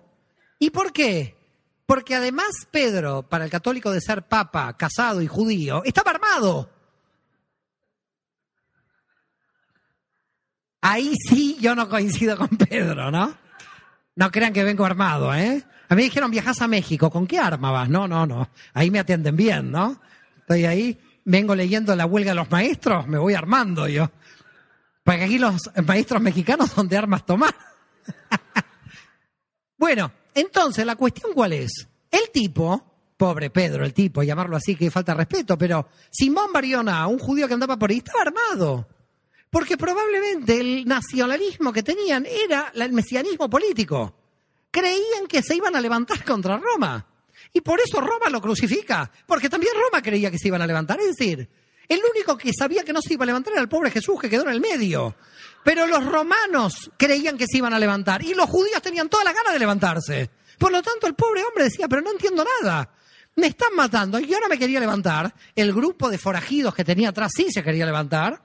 No los puedo parar porque siempre los seguidores son más fanáticos que el, que el maestro. ¿eh? Ustedes ven un gurú, los seguidores son, están locos, los seguidores. El gurú está un poco loco, los seguidores están totalmente locos. Entonces, claro, los seguían muchos locos. Atrás decía, yo no quiero la guerra contra Roma. Y los tipos estaban armados. Judas, Pedro. ¿Qué es esto? Iba a haber una revolución nacional ahí. Entonces Roma interviene. El pobre se está muriendo sin saber que hizo ninguna rebelión. El único que no quería hacer ninguna rebelión era el pobre Jesús que quedó en el medio. Pero les digo que el primer mesianismo, tenemos la prueba de Hechos 1, 6, 7, era revolución nacional, era político. Solamente cuando viene Pablo introduce el concepto de mesianismo universal. Y ahí les cambia la idea. Y por eso le dice a Pedro, tú no entiendes nada. Que Pedro no entiende nada tampoco. Como el traidor ahora le dice que no entiende el plan. Es un caso curioso. Pedro, Pablo era el traidor y cuando Pablo pasó al grupo, ahora le dijo a Pedro que no entendía nada. Es decir, el traidor al grupo le dice que el mesianismo de Jesús, sin haberlo conocido a Jesús, por supuesto. Con lo cual, como pueden ver aquí, el mesianismo hay que tener mucho cuidado, porque nosotros vemos el mesianismo a través de las gafas de Pablo. Pero si nosotros vamos a Hechos 1, 6, 7, vemos un mesianismo político de redención nacional. Quiere decir, quiere decir que en verdad los que podían entender mejor el mesianismo universal eran los judíos de la diáspora, no tanto los judíos de Israel. Porque los judíos que se encontraban en Israel estaban ocupados por las tropas de ocupación romanas y por lo tanto seguían teniendo esa visión nacional del Mesías. Con lo cual, aquí tenemos un gran tema. ¿Cuál es el gran tema? En general, casi todos los rabinos y la tradición judía decía lo siguiente. El Mesías va a llegar, va a crear el Estado judío, va a restaurar la nación. El Mesías, descendiente de David, si hace rey de David, el descendiente de David tiene que restaurar la nación y se restaura la nación y luego los gentiles vendrán a Jerusalén a orar. Este era el plan original. Cae eh, el mundo judío, está en problemas contra Roma. Pablo va a la diáspora, empieza a ver que entran gentiles. Pablo se agarra la cabeza. Porque Pablo dice, si nuestro plan original era que todo el mundo judío aceptara al Mesías en términos nacionales, es decir, de restauración del Estado, y no hay restauración del Estado, dice Pablo, el mesianismo está operando de otro modo, no es el mismo modo nacional. ¿Me sigan? El mesianismo está operando de manera internacional. Pablo dice, parecería que pasa al revés. En el plan de Dios el plan ha cambiado. Los gentiles parece que están entrando primero e Israel no quiere entrar. Ahora, ¿por qué no quiere entrar? Porque Israel ve que no hay Estado nacional, porque entiende que el mesianismo es la reconstrucción del Estado. Con lo cual, ¿qué pasa? Primera cuestión, ¿Cómo van a convencer los cristianos a los judíos de que Jesús es el Mesías si no hay Estado? Si el Estado ha caído. Es más, lo que van a decir los judíos luego de, esta época, luego del siglo I, del siglo II, van a decir, ¿cómo vamos a creer un Mesías que en la misma época, en el mismo siglo en que ha aparecido este Mesías, el templo se ha caído? Justamente al revés. Lo que nosotros estamos esperando, ¿qué? Que el templo se reconstruya. Pero los cristianos dijeron, bueno, en la parucía se va a reconstruir. ¿Me siguen lo que pasa? ¿Saben lo que es la parucía? La segunda vuelta de Jesús. Entonces dice, no, eso se va a reconstruir. Por ese motivo, mucha gente en el cristianismo hoy piensa que es posible que Yoshua para el cristianismo pueda volver, dado que hay un cumplimiento. El Estado de Israel se ha creado. Por lo tanto, si el Estado de Israel se ha creado, se está cumpliendo no el mesianismo solamente universal de Pablo, también el mesianismo nacional que nosotros teníamos. ¿Me van siguiendo? Ahora faltaría la reconstrucción del tercer templo, pero hay un pequeño detalle. Ahí está la mezquita de Al-Aqsa. Así que veremos cómo la mercabá desde las nubes viene aquí a poner orden, porque nosotros vamos a tener un problema aquí. Pero bueno, dejamos el templo. ¿Cuál es el problema? El problema es, si los gentiles están ingresando, esta es la prueba de que Yeshua es el Mesías. Esto decían los cristianos. Los judíos que decían, si Israel no es Estado, esta es la prueba que no es. Primer punto de, eh, si se quiere, de división. ¿Ok? El segundo punto es el punto de Pablo en cuanto a la cuestión de las profecías mesiánicas. ¿Por qué motivo? Pablo va a decir, se están cumpliendo las profecías, los gentiles entran. Pero ¿cuál es la profecía mesiánica? Que todos los pueblos lleguen a Jerusalén. Pero no dicen las profecías mesiánicas que todos los pueblos sean judíos. Dice que vayan cada pueblo con su identidad no dice que se hagan. ¿Qué estaba pasando en las sinagogas de Pablo? La cantidad de gentiles estaba arrasando con, los judíos dentro. Entonces los judíos dicen, si siguen entrando los gentiles vamos a desaparecer como nación. No, estaba no estaban los pueblos en su calidad de pueblos, en su identidad nacional viniendo a Jerusalén. Venían a Jerusalén, pero primero pasaban por las sinagogas. Entonces, acá aparecía un problema. Un problema que es muy sutil, pero es que es importante a la hora de entender también por qué en el siglo II empezó a haber una población judía que se resistía a la idea de que Yoshua es el Mesías. Porque decían, si yo acepto que Yoshua es el Mesías, yo tengo que ir a una sinagoga mesiánica. Si voy a una sinagoga mesiánica donde hay gentiles, estos gentiles son no judíos. Mis hijos se casan con no judíos, el pueblo de Israel desaparece. Por lo tanto, en el siglo II dijeron, wow, aquí no estamos debatiendo el mesianismo de Yoshua. Aquí estamos debatiendo la supervivencia de la identidad nacional. Aquí puede desaparecer el pueblo de Israel. Puede desaparecer el pueblo de Israel por el éxito de la entrada de los gentiles. Es decir, es una cosa curiosa. El éxito de un grupo de judíos podía ser tan grande que arrastraba al judaísmo a su desaparición. No sé si lo están viendo. ¿Me siguen lo que estamos diciendo? Es decir, saben que también se puede morir de éxito.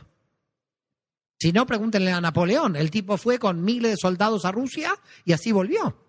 Dijo, estoy en Moscú, conquisté Rusia y perdió todo el ejército. Por lo tanto, cuidado lo que estamos hablando aquí. ¿Hay resistencia judía no a la ética de Yoshua? Punto uno. No hay resistencia judía a la posibilidad que Yoshua sea el Mesías. Hay resistencia judía a que tanta cantidad de gentiles ingresando en las sinagogas, lo que podían llegar a hacer era disolver a los judíos que estaban dentro y hacer desaparecer al pueblo de Israel, que era lo que observaba la Torah. Y el pueblo de Israel dijo, la observancia de la Torah es eterna, yo no puedo desaparecer porque tengo un pacto eterno, y los gentiles que están entrando, está bien que entren, pero que no se mezclen conmigo, que vayan a Jerusalén a orar a ver si queda claro el problema de la redención mesiánica universal. La redención mesiánica universal, desde el punto de vista de la teología judía, eran pueblos que no se mezclaran con el pueblo de Israel, porque Israel tenía que seguir manteniendo la Torah. Si Pablo en Romanos injerta a los gentiles, pensando que iba a injertar pocos y que se iban a judaizar, pasó al revés. Se injertaron tantos miles, millones de gentiles que se desjudaizaron los judíos que estaban dentro. Y los judíos que estaban dentro dijeron, wow, esta masa de gente que está entrando va a hacer que desaparezca el pueblo de Israel, no vamos a poder creer que la Torah es eterna, no vamos a poder cumplir el pacto y nos vamos a disolver entre todas las naciones. Pablo seguramente dijo, ¿y qué me importa? Que se disuelvan entre todas las naciones y que hay un Israel gigante. Probablemente era la idea de Pablo, pero las fuerzas nacionales judías dijeron, no, si nos mezclamos con todos los pueblos puede desaparecer la observancia de la Torah. Por lo tanto, ¿qué hacemos? Si nos disolvemos con todos los pueblos, se, se cumplen las profecías mesiánicas. Pero dejamos de observar la Torá. Y si observamos la Torá, no se expande. Por lo tanto, ¿qué pasó? Se expandió solo.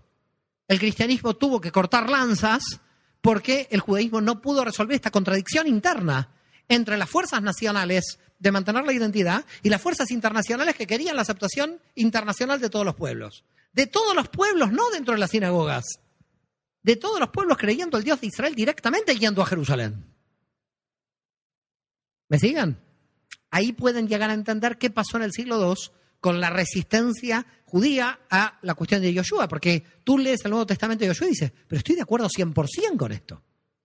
Un judío, cualquier judío, lee el Nuevo Testamento y dice, esto es un libro judío, este es un Mesías judío, estos son apóstoles judíos y toda la ética judía. Y un cristiano del otro lado dice, pero qué curioso, un judío que ya sabe que tiene el Mesías judío, que tiene toda la Torá, que tiene es muy raro que no reconozca. Tendría que ser el primero. Pero ¿qué pasó? Lo hubiera reconocido tranquilamente si Pablo no hubiera dicho, no hay judío ni griego, hombre ni gentil, todos somos uno en Cristo. Claro. ¿Dónde está el problema? El problema es muy simple. Usted agarre un mexicano, un guatemalteco, un argentino, un brasileño y dice, todos uno en Cristo. ¡Epa! Yo quiero seguir siendo mexicano. Ah, no, para Pablo no, adentro. Nos vamos a mezclar todos. Yo creo que Pablo en algún punto no vio la cuestión nacional, no vio la cuestión de la identidad nacional. O Pablo no lo vio, o ya, como dijimos antes, había tantos gentiles en las sinagogas como efecto natural de que el judaísmo se haya, expandido antes de Pablo, que Pablo lo único que quiso hacer es resolver el problema.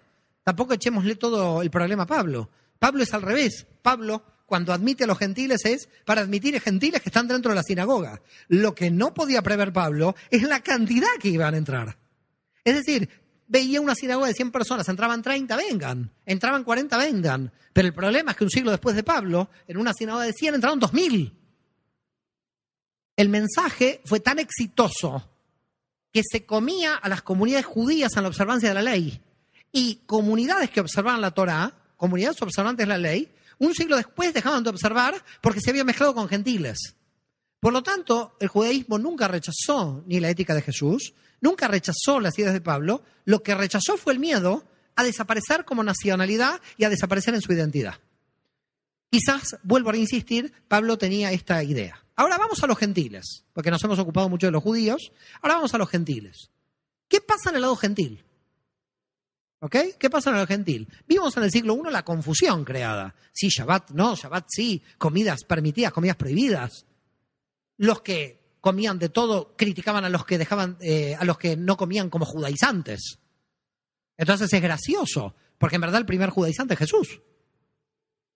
Porque que observaba toda la Torah. Por lo tanto, ¿cómo puedes acusar a alguien de judaizante si observa la Torah como Jesús? Es, eso es eh, alucinante, la acusación. Por lo tanto, ¿qué pasa del lado gentil? Y qué pasaba, sobre todo de Roma, y sobre todo cómo esto nos lleva a fines del siglo II, principios del siglo III. Claro, la, eh, el símbolo clave del movimiento era la cruz, pero sin Jesús dentro. En el siglo I, el símbolo del mundo eh, de este grupo era el pez, nada más. ¿Ok? Pescadores de hombres. Ese es el símbolo más antiguo del grupo judío mesiánico dentro del judaísmo. ¿Ok? El pez. Pero en el siglo II ya empezó a cambiar hacia la cruz. ¿Pero qué vemos a fines del siglo II, principio del siglo III? La imagen de Jesús en la cruz. ¿Qué empezó a pasar? Nueva crítica del judaísmo, este cristianismo que se estaba paganizando en cierto modo. Se había agregado una figura. ¿Qué dice el texto bíblico? ¿Se pueden hacer imágenes? Por lo tanto, los judíos decían, esto es nos presenta un problema. ¿Cómo nosotros vamos a creer un Mesías que ahora lo están idolatrando porque están haciendo una imagen? Están violando un mandamiento cada vez que aparece la imagen de Jesús en una cruz. Por lo tanto, los judíos no entendían nada, porque lo que estaba sucediendo con este grupo es que había nacido judío, había rechazado a los judíos para ser independiente, pero ahora venía una tercera fase. Se estaban idolatrando, estaban paganizándose. Se estaban paganizando, es decir, este grupo no es que había dejado de ser judío, vaya y pase, declaró la independencia, muy bien. Declararon la independencia los cristianos del mundo judío, bien, somos dos religiones, pero ahora no. Ahora el cristianismo estaba tomando muchísima cantidad de tradiciones del paganismo. Es decir, lo que estaban viendo los judíos en el siglo III es que el cristianismo se estaba volviendo idólatra. Estaba admitiendo la figura de Dios dentro de la cruz. Y decían, no puede ser la figura. Si Dios no puede tener imágenes. Es decir, si el primer rechazo es vamos a mantener como judíos la identidad nacional, lo que van a hacer los cristianos a partir del siglo II, van a empezar a tomar tradiciones paganas. Tradiciones paganas que en verdad no, no, solamente lo van a alejar del núcleo duro del judaísmo, sino que en verdad lo van a alejar de la Torá, directamente, al texto de la ley. Porque si ya estás idolatrando, si ya estás haciendo imágenes, estás yendo directamente contra la ley. Por lo tanto, Muchas veces viene una persona y me dice, bueno, nosotros tenemos los mismos diez mandamientos. No, ustedes tienen ocho y yo diez. ¿Cómo tenemos los mismos diez mandamientos? ¿Hay dos? Seguro que no. Él, descansa el domingo, yo el Shabbat. Ese es un mandamiento que el que descansa el domingo no lo tiene.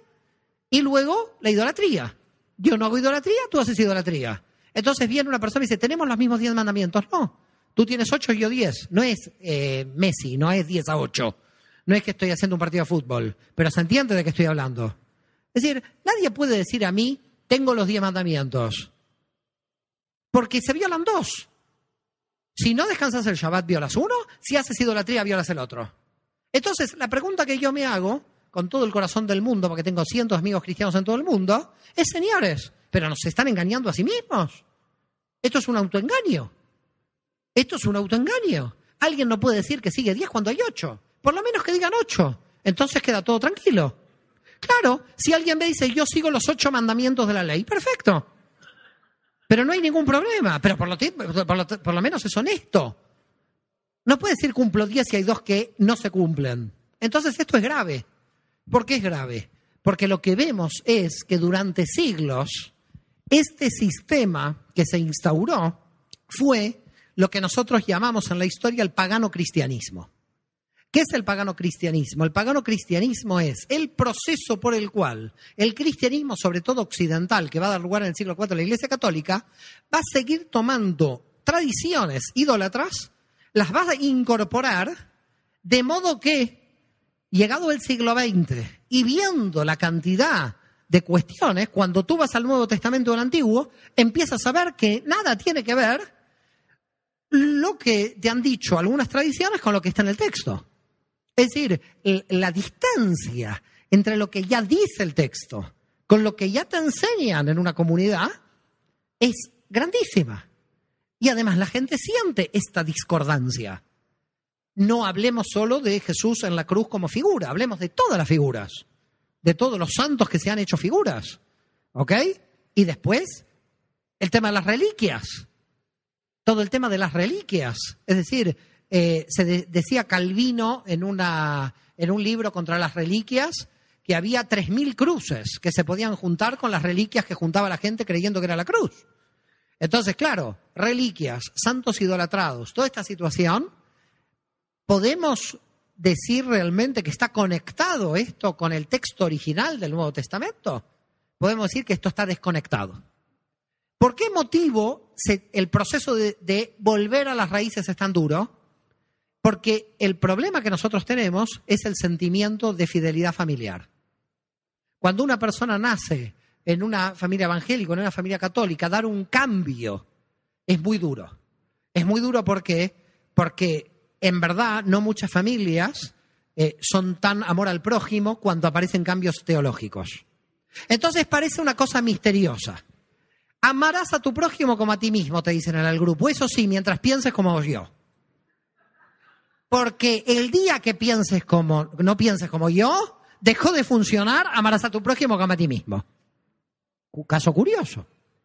Si dice, dice Pablo que toda la ley se cumple, eh, toda la ley es el amor, y si yo pienso diferente, a mí no me aman, quiere decir que toda la teología que se han inventado no sirve para nada porque el amor no se pudo ver ahí. Por lo tanto, la reflexión, ¿cuál es? Si la ley es el amor y todos pensamos diferente, ¿cuál es el problema de pensar diferente? ¿Cuál es el problema de que hay gente que pueda cambiar? Eso no es infidelidad familiar. Eso es una persona que quizás lo que quiere hacer es cumplir más el mandato divino, es estar más cerca del texto, y eso es una revolución de los valientes, de los que dicen yo quiero volver al original texto de la Torá que cumplía Jesús, y eso es lo que tengo que hacer, y si no hago eso, entonces estoy traicionando lo que siento, me estoy traicionando a mí, estoy traicionando a Dios. Muchas gracias por todo. Bueno, eh, ¿cómo están? ¡Qué paliza! Menos mal que mañana me voy de Cancún. ¿Hay guardia en el hotel o no? Bueno, esto me hace acordar cuando me invitaron a la ANAWAC, eh, las autoridades de la universidad muy amables, y eh, yo fui y entonces me dijeron, ¿usted de dónde viene? Yo dije, yo soy legionario de Moisés. Y la gente un poco se asustó, ¿no? Claro. Bueno, vamos a descubrir qué es la cebolla. ¿eh? Explico la cebolla. ¿Estás contento, eh? El único contento, el único contento es Yosef. Esto es idolatría. ¿Por qué me das una cebolla? Bueno. Bueno, el único contento es Yosef. Voy a explicar el tema de la cebolla y luego tenemos que seguir. ¿Saben que nos falta una hora o no? ¿O se quieren escapar todos de aquí? Ah, bueno, voy a explicar por qué la cebolla. En verdad, el tema de la cebolla eh, surgió en el eh, desayuno hoy, lo expliqué, y quedó tan contento, Yosef, que dijo, te voy a traer una cebolla y miren.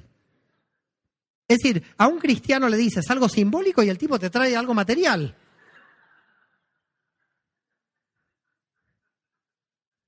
Eso es el comienzo de la idolatría le dices, te voy a contar el cuento de la cebolla. Le conté el cuento y estoy con la cebolla aquí.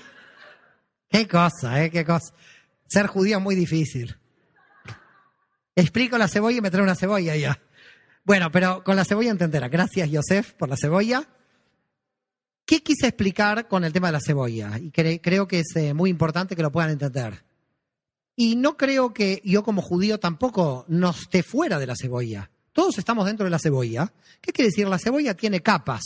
¿eh? Las grandes cocineras saben cómo es una cebolla. La cebolla va abriendo capas, ¿no? Entonces imaginemos que una persona nace judía, católica, bueno, lo que sea, podemos tomar católica si quieren, si no, judía después en el ejemplo, puedo dar otro ejemplo tranquilamente. Una persona nace católica y dice, bueno, soy esto. Entonces lee el texto de la, de la Torah y dice, prohibido hacer imágenes. Entonces tipo va a la iglesia y dice, pero acá hay imágenes por todas partes. Entonces saco una capa de la cebolla, me vuelvo evangélico. Evangelista, bueno, voy ahí, no hay imágenes. ¿Estamos de acuerdo? Entonces me saqué una capa. Bien, voy a la iglesia evangélica todo el tiempo y leo el texto de la Torah. Texto de la Torah, descansarás en Shabbat. Epa, estos descansan el domingo. Me voy a los adventistas. Saco otra capa, me volví adventista. ¿Me van siguiendo? Con lo cual, voy sacando capas cada vez que leo el texto. Llego, voy leyendo el Nuevo Testamento profundamente digo, Jesús es judío. El tipo dice, Shema Israel. ¿Y ahora qué pasó? Tengo que sacar otra capa. Esta capa es más dura. No soy cristiano, soy judío. Con lo cual, wow, estaba disfrazado. Porque estaba disfrazado porque en verdad saco esta capa y veo que Jesús dice llama Israel. Y veo que Jesús dice que observa la Torah. Por lo tanto, ¿qué hago? Me saco la otra capa. Entonces, de repente digo, bueno, ¿y ahora? ¿Y ahora qué hago? De repente me quiero hacer judío como los judíos, pero los judíos que veo son del siglo XVII, no son del siglo I. Porque en la época de Jesús no usaban sombrero. Con lo cual, claro, no usaban sombrero negro. Esto es del siglo XVII. Yo si me paso ese tipo de judaísmo, no sigo el judaísmo original de la época de Jesús. Estoy haciendo un judaísmo rabínico, otra capa. En definitiva, el proceso de la vida de mucha gente es sacar tantas capas. Pero ¿cómo se sacan las capas? Con el estudio de la Torah. La única forma de llegar a las capas ¿eh? es llegar al núcleo duro de la Torah. ¿Y por qué dije que también este cebolla a mí me puede identificar como judío? Porque en verdad yo tengo también muchas tradiciones que a veces me pueden alejar de la Torah. Y cuando yo digo esto, no solamente lo estoy diciendo por mí, sino también porque el mismo Yoshua había visto este tema. Cuando Yoshua debate con los fariseos que debate, que las tradiciones fariseas en muchísimos casos me alejan de la Torah. Por lo tanto, en verdad, el pensamiento que yo puedo tener de qué tradiciones se están alejando de la Torah o no, también están dentro del propio judaísmo habría que ver qué tradiciones me han alejado. También yo estoy metido en la cebolla. Quizás probablemente la diferencia es que estoy un poco más cerca porque tengo capas que eh, no las necesito, pero cuidado, tengo capas adentro para llegar a cuál es el texto de la Torah. ¿Se entiende lo que decimos? Eh, la situación rabínica del tema de la alimentación de la carne con la leche. Eso es una tradición creada por la tradición rabínica. Mucho, la gran mayoría de los judíos en el mundo sigue esta tradición. Pero si yo realmente voy al texto de la Torah, me voy a encontrar con dos cosas. Primero que todo, que el versículo que dice es la leche de la madre, es la leche de la misma madre. Si la leche viene de Galicia y la carne viene de Egipto, yo puedo comer tranquilamente. Pero ¿cuál es la tradición? Que no hay que mezclar, por las dudas. Pero señor, ¿viene la leche de Galicia? No. Eso dice con la madre, de la leche de la madre. ¿Por qué motivo? Además, también en la Torah hay un caso curioso con este tema. Ustedes saben, eh, bueno, calculo que lo saben, igual lo explicamos, en la anécdota de los ángeles, de Abraham con los tres ángeles. ¿Lo recuerdan esto? Ok. ¿Lo recuerdan? ¿Estaban ahí? Qué fuerte. Esta gente tiene 3.300 años, yo qué sé.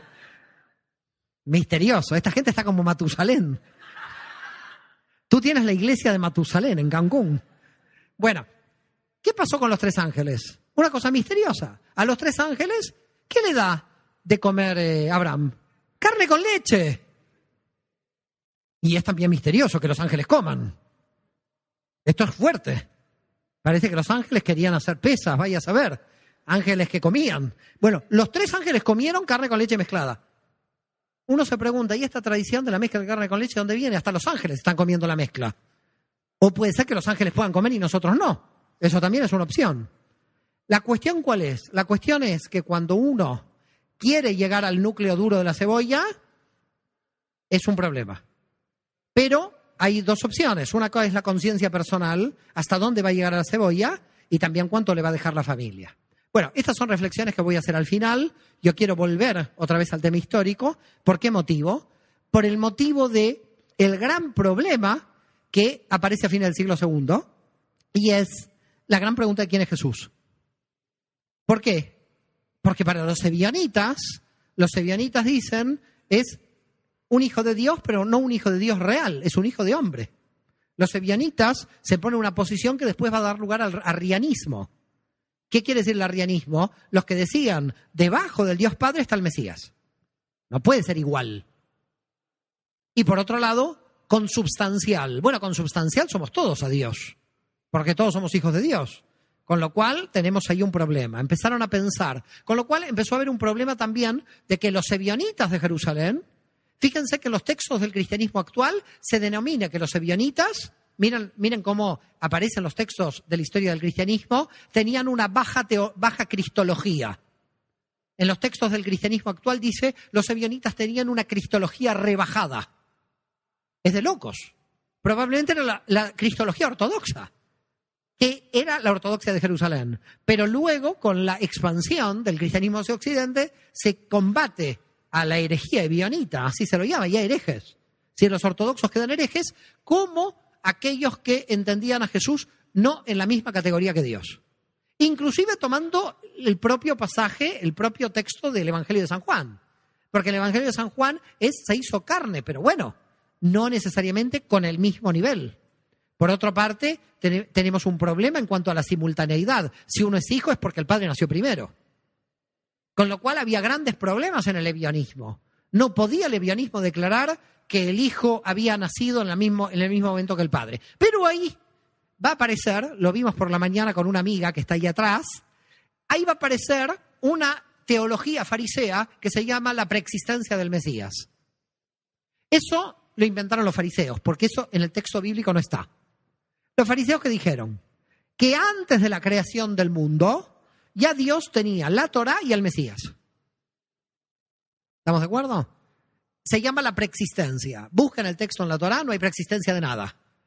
Porque el Mesías es descendiente de David, por lo tanto tiene que descender de David y David aparece históricamente en un momento de la historia. Entonces los fariseos que hicieron, como no podían demostrar que el Mesías viene desde el Génesis, porque es descendiente de David, lo mandaron antes del Génesis.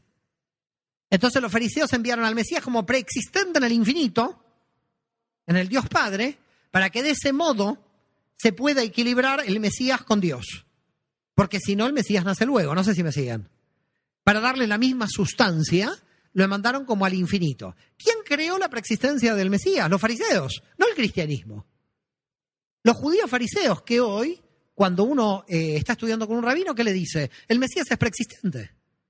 Y es un tema que nos surge del texto de la Torá. Ahora, miren qué, qué situación curiosa. Jesús luchó para poder llegar al núcleo duro de la Torá. Pero cuando el cristianismo tuvo que empezar a analizar la cuestión mesiánica, como no la podía analizar desde el punto de vista literal, ahí sí tenía que tomar tradiciones fariseas. Es decir, si no tomaba tradiciones fariseas y enviaba como preexistente al Mesías a la eternidad, tenía el problema básico de que el Mesías es descendiente de David y en consecuencia de David para atrás no hay Mesías. Entonces los judíos quiere decir que antes de David no creíamos en el Mesías. Y es así. No creíamos en el Mesías. Porque el tema mesiánico viene de David para adelante. No sé si me siguen el problema. Por lo tanto, aparece otro problema aquí en el siglo III. Si el Mesías, ¿qué naturaleza tiene? Porque si es descendiente de David es humano, pero si es preexistente al Padre es divino. Si es preexistente al Padre es divino, si no es humano. ¿Dónde lo ponemos? Los ebionitas que dijeron, los ebionitas dijeron totalmente humano. La posición es Jesús fue un ser humano, hijo de Dios, unigénito, lo máximo, pero no podemos ponerlo en la misma categoría que el Padre. Esto decían los ebionitas de la más antigua tradición.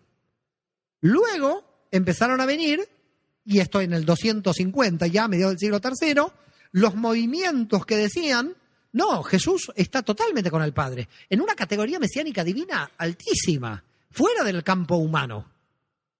Es decir, es Dios solamente en apariencia humana. Esto es la iglesia copta. La iglesia copta de Etiopía, de Sudán y de Egipto es Dios no fue humano, solamente fue características humanas. Claro, ebionitas por una parte, coptos por la otra, Viene la Iglesia Católica y dice Jesús es Dios y hombre al mismo tiempo. Porque dice hombre, toma a los ebianitas, dice Dios, toma a los coptos. No sé si queda claro el problema. Pero entonces nos encontramos con un problema. Ahí ya no estamos discutiendo lo que se discutía en el siglo II, que era si Jesús era o no el Mesías. Aquí estamos discutiendo si Jesús es o no Dios. Y la discusión cambia, y es ahí ya lo que podríamos llamar el corte definitivo. ¿Por qué el corte definitivo? Supongamos que hoy una persona judía dice, Jesús es el Mesías, no pasa nada, sigue siendo judía. Pero si dice Jesús es Dios, estamos hablando de otra historia. Porque estamos hablando de que está viniendo encarnación, de que Dios se hizo carne. Ahí entramos ante un problema, ya no es el problema mesiánico. Con lo cual la división en el siglo III se acelera, porque ahora ya no hay discusión. En el siglo II, un judío que estaba por ahí, por el Imperio Romano, decía, yo creo que Jesús no es el Mesías, bien. Otro decía, creo que Jesús es bien. No pasaba nada, seguía siendo judío, hijo de madre judía. Pero la base de la Torah para el mundo judío es la no idolatría. Si estamos diciendo que un hombre es Dios, para la teología judía podía configurar idolatría. Por lo tanto, la división ya se puso más dura, se puso más profunda. Ya no estábamos, nos estaban discutiendo entre las dos religiones, Jesús eso no es Mesías. Lo que se estaba discutiendo ahora era si Jesús es o no Dios. Lo cual elevaba todavía la diferencia entre las dos comunidades. No sé si me van siguiendo. Porque la teología judía clásica, en concordancia con la teología de los ebionitas, era que el Mesías tiene que ser hombre y que tiene que morir como hombre. Por lo tanto, se volvía insalvable la cuestión de la divinización y probablemente la cuestión de la divinización fue el elemento para que el cristianismo diga, ¿sabes qué? Ningún judío va a llegar hasta aquí. Porque lo vamos a forzar mucho a que llegue hasta aquí. Mientras tengamos la discusión en el tema mesiánico, es posible que todavía se pueda unir el judaísmo y el cristianismo en un punto, pero aquí lo vamos a cortar por completo. Por lo tanto, en realidad, la divinización de Jesús, de ese humano excepcional, que es la baja cristología de la que hacíamos referencia de los evianitas, se transforma en una divinización no cuasi total, sino total. En el caso de la iglesia copta, que son monofisitas, en el caso de la iglesia copta que dice solo es Dios y Jesús es una imagen, donde el judío ahí ya no puede dialogar si Jesús es o no el Mesías, porque la cosa se vuelve insalvable para una persona judía para llegar al tema de la divinización del Mesías. Entonces, en el siglo III se profundiza todavía más, si se quiere, la cuestión. Ahora, claro, después viene el desmadre, como lo llamo yo de alguna manera. No, no, pero el desmadre terrible, porque es el siglo IV. En el siglo IV ya pasan cosas rarísimas, porque aparece ya San Juan Crisóstomo diciendo sinagoga de Satanás. Pero es el desmadre, porque Jesús el primer texto del Nuevo Testamento lo llegó en la sinagoga de Nazaret. Quiere decir que San Juan Crisóstomo está maldiciendo la sinagoga de donde, en donde Jesús leyó. Entonces ya tú dices, pero esto es de locos lo que está pasando aquí. Es decir, ya los padres de la iglesia del siglo IV y luego del V, ya no solamente, ya son antijudíos militantes, y en su antijudaísmo militante, en verdad, están yendo contra el propio Jesús. Por eso Jacques Maritain, el gran filósofo francés, va a decir, cuando hay un cristiano antijudío, ese cristiano es anticristiano. No puede existir un cristiano antijudío, porque un cristiano antijudío es irse contra la sangre del Mesías para el cristiano. Un cristiano antijudío es ir contra el pueblo que le dio al Mesías. Por lo tanto, no puede existir un cristiano antijudío. Si existe un cristiano antijudío, ese cristiano es anticristiano. Ese cristiano deja de ser cristiano, por definición. Con lo cual nos encontramos en el siglo IV de un antijudaísmo cristiano. Es decir, atacar la circuncisión, que misteriosamente, y mucha gente no lo sabe, es el año nuevo de que festejan todos vosotros. ¿Sabían esto o no? ¿Qué es el año nuevo? Ocho días después de Navidad, la circuncisión de Jesús. Señores, el año nuevo cristiano es el rito de la circuncisión que el propio cristiano abandonó. Les voy a contar una anécdota una anécdota que me parece sumamente interesante para que vean en la locura teológica en que nos encontramos. Me invitan a una conferencia en la ciudad de Cascante. No tienen por qué conocerla, la pueden poner en internet. Está al sur de Navarra. Es casi la frontera con Aragón, el interior de España. Y ahí va un judío. Porque claro, desde 1492 que nos habían sacado por todas partes y la gente ya no había visto un judío en la historia y voy a dar una conferencia. La conferencia me la va a presentar el clérigo local, lo cual está muy bien, me encanta, el cura local me va a presentar la conferencia. Y muy majo, el clérigo, el clérigo local, ¿eh? no era Joseph Sánchez, que este es, ¿eh? tenemos Dios Padre, el Mesías, Joseph Sánchez. A ver, vuelvo a reiterar para no quedar mal. Dios Padre, el Mesías, la esposa de Joseph y Joseph Sánchez.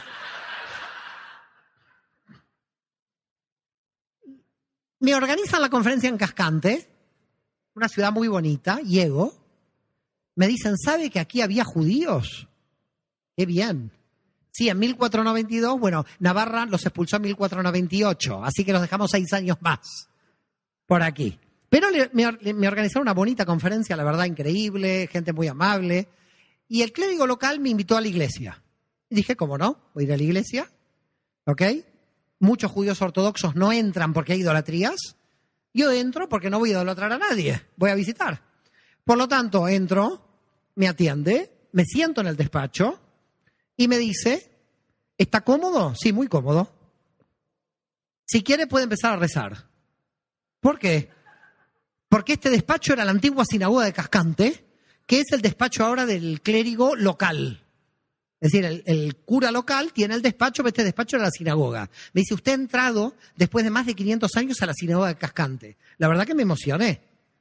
La verdad que me emocioné, estaba muy contento. Me dice, yo lo, lo invito cada vez que quiera venir a rezar aquí, está su casa, muy bien. Yo le voy a presentar esta noche su conferencia, su conferencia es a las 8, pero hay misa a las 7 y nos encantaría que nos acompañe. Dije, bueno, la verdad que no había, no era Brooklyn eso, no había mucho movimiento, estaba todo muy tranquilo, era una ciudad muy pequeña. Dije, mira, estoy ahí, ¿qué vamos a hacer? Descansé la siesta y fui a la iglesia a la misa para... Entonces estaba ahí. Eh, por supuesto, todo el mundo me miraba como una cosa rara, porque yo además quise ir con la kipá para que me identifiquen, para que no digan nada raro. Entonces fui con la equipa, me senté ahí, todo bien. Dije, bueno, vamos a hacer la misa, todos tranquilos, y luego vamos a pasar a la conferencia sobre los orígenes judíos del cristianismo, que era este tema el que iba a dar. Pero era siglo I, no siglo II. Y entonces todo el mundo preparado, ¿no? Un judío por primera vez, 500 años, está ahí en la iglesia. Y entonces dice, lectura del el texto de Macabeos. Y yo digo, qué raro. Yo digo, ¿qué lectura me tocó hoy? Dije, estaba ahí en la misa, dije, ¿qué lectura habrá tocado esta semana? Porque estaba lectura, claro, ustedes saben que en la tradición judía texto de Macabeos no hay. No está el texto de Macabeos, pero en otras tradiciones cristianas sí aceptan el texto de Macabeos. Y es muy bonito. Entonces, en un momento dice el texto, vamos a leer, y la madre de los Macabeos y sus hijos iban a morir por la fe, por no comer los alimentos prohibidos, decía el texto. Yo decía, Lucino, Toda esta gente que come cualquier cosa está leyendo Macabeos, donde dice que la gente muere por no comer alimentos prohibidos. Yo estaba alucinando este texto judío. es decir, yo cumplía el texto, el texto lo leían en la iglesia y yo no tengo el texto en mi canon. Era como alucinante el tema. Es decir, Macabeos no está en la tradición judía porque no está el texto. Ellos tienen el texto. Hablan de que hay que morir con tal de no comer comidas prohibidas. Todos salían después a comer jamón. El único que cumplía ese texto era yo. El único que cumplía ese texto era yo, pero no está dentro de mi canon. Por lo tanto, era como alucinógeno todo esto. Cuando salimos de ahí no sabía yo ni quién era. De repente dije, soy el único católico de esta ciudad.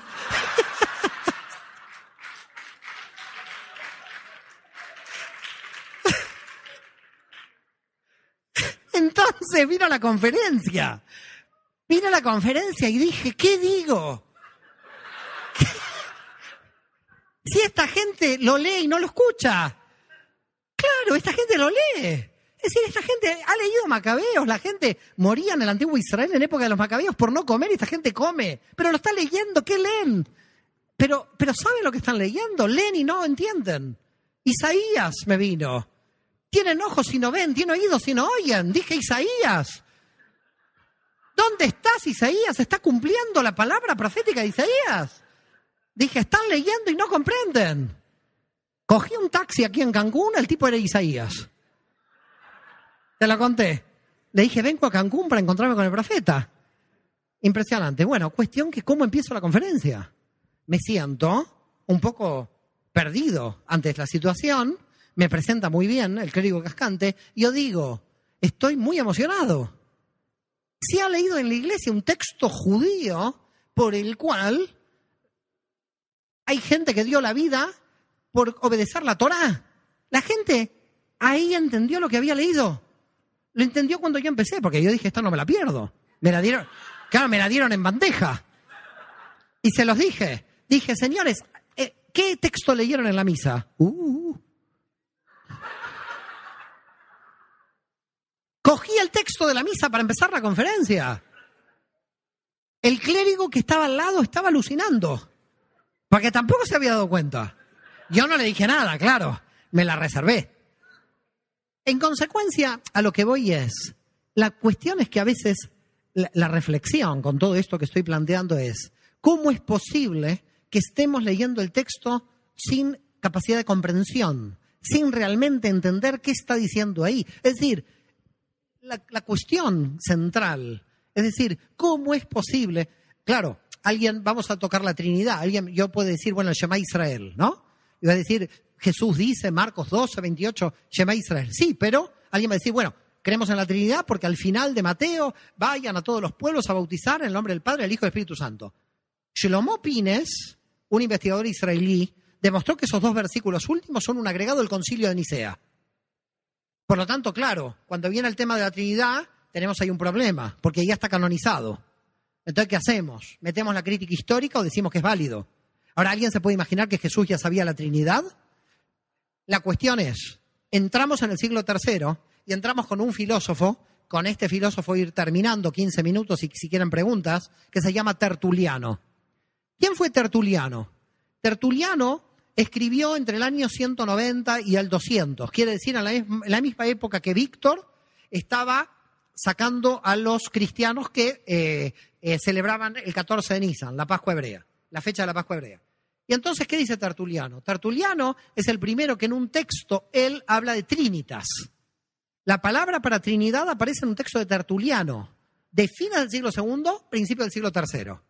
Claro, cuando se habló de la Trinidad en Pablo, cuando se habló de la Trinidad, en ninguna parte aparece, es un misterio que Jesús diga en el nombre del Padre y Espíritu Santo y después nadie repita esto hasta Tertuliano. Es realmente misterioso. 200 años donde nadie habla de la Trinidad.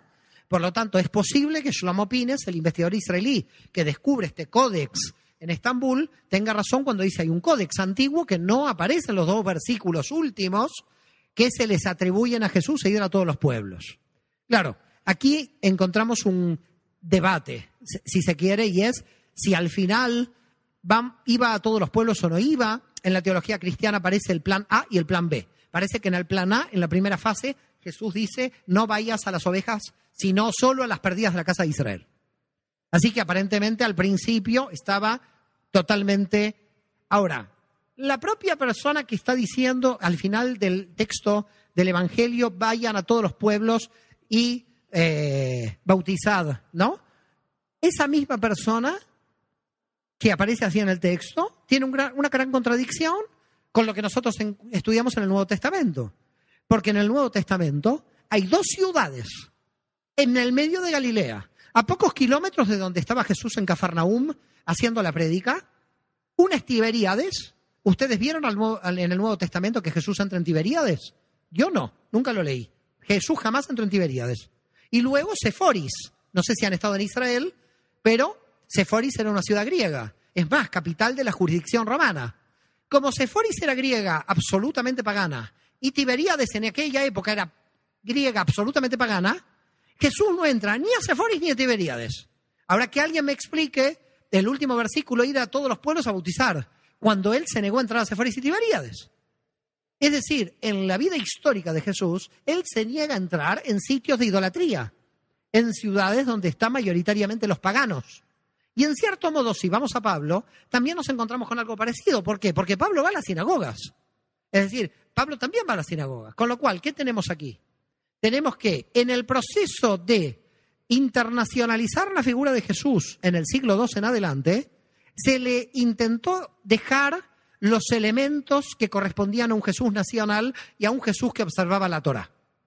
En definitiva, en verdad, se cambió el eje de la cuestión.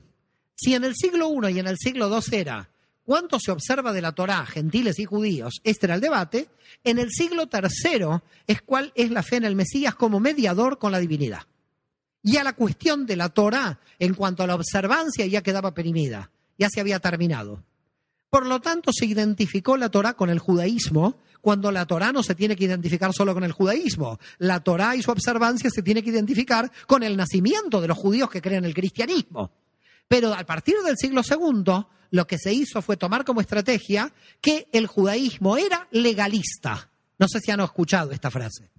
Que el judaísmo era legalista. Y en consecuencia vino todavía lo peor. Quedó la cuestión, eh, la cuestión de la crítica a los judíos del siglo I y se la trasladó a través del tiempo. Con lo cual, muchas cuestiones que son enseñanzas de Jesús, luego en la tradición eh, oral judía, lo que se hizo es aceptar muchas de las cuestiones que Jesús criticó en el texto del Nuevo Testamento.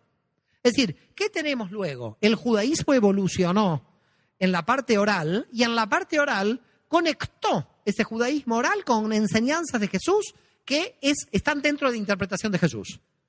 Les voy a dar un ejemplo de esto, que es el tema del Shabbat. Lo tienen que tener claramente.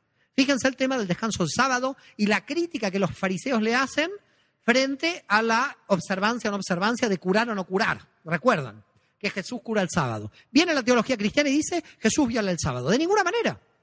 Jesús era un observante que cuidaba del Shabbat, solamente que entendía que la interpretación era para curar a una persona en sábado. ¿Qué pasó luego en el Talmud? ¿Qué aparece? Que en el Talmud, en la tradición oral, dice hay que curar a un enfermo en sábado.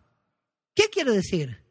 Que lo que hizo Jesús en su tiempo, en su interpretación de la Torah, fue una interpretación que en muchísimos casos luego el judaísmo aceptó esa interpretación, pero que en el momento en que Jesús debatía con los fariseos no la aceptó. Claro, cuando un cristiano lee el texto del Nuevo Testamento, cree que los judíos seguimos pensando como en el siglo I, que no avanzamos, que el judío que el cristiano lee es el del siglo I, no el del siglo XXI. Como 20 siglos no se avanzó. No sé si me siguen.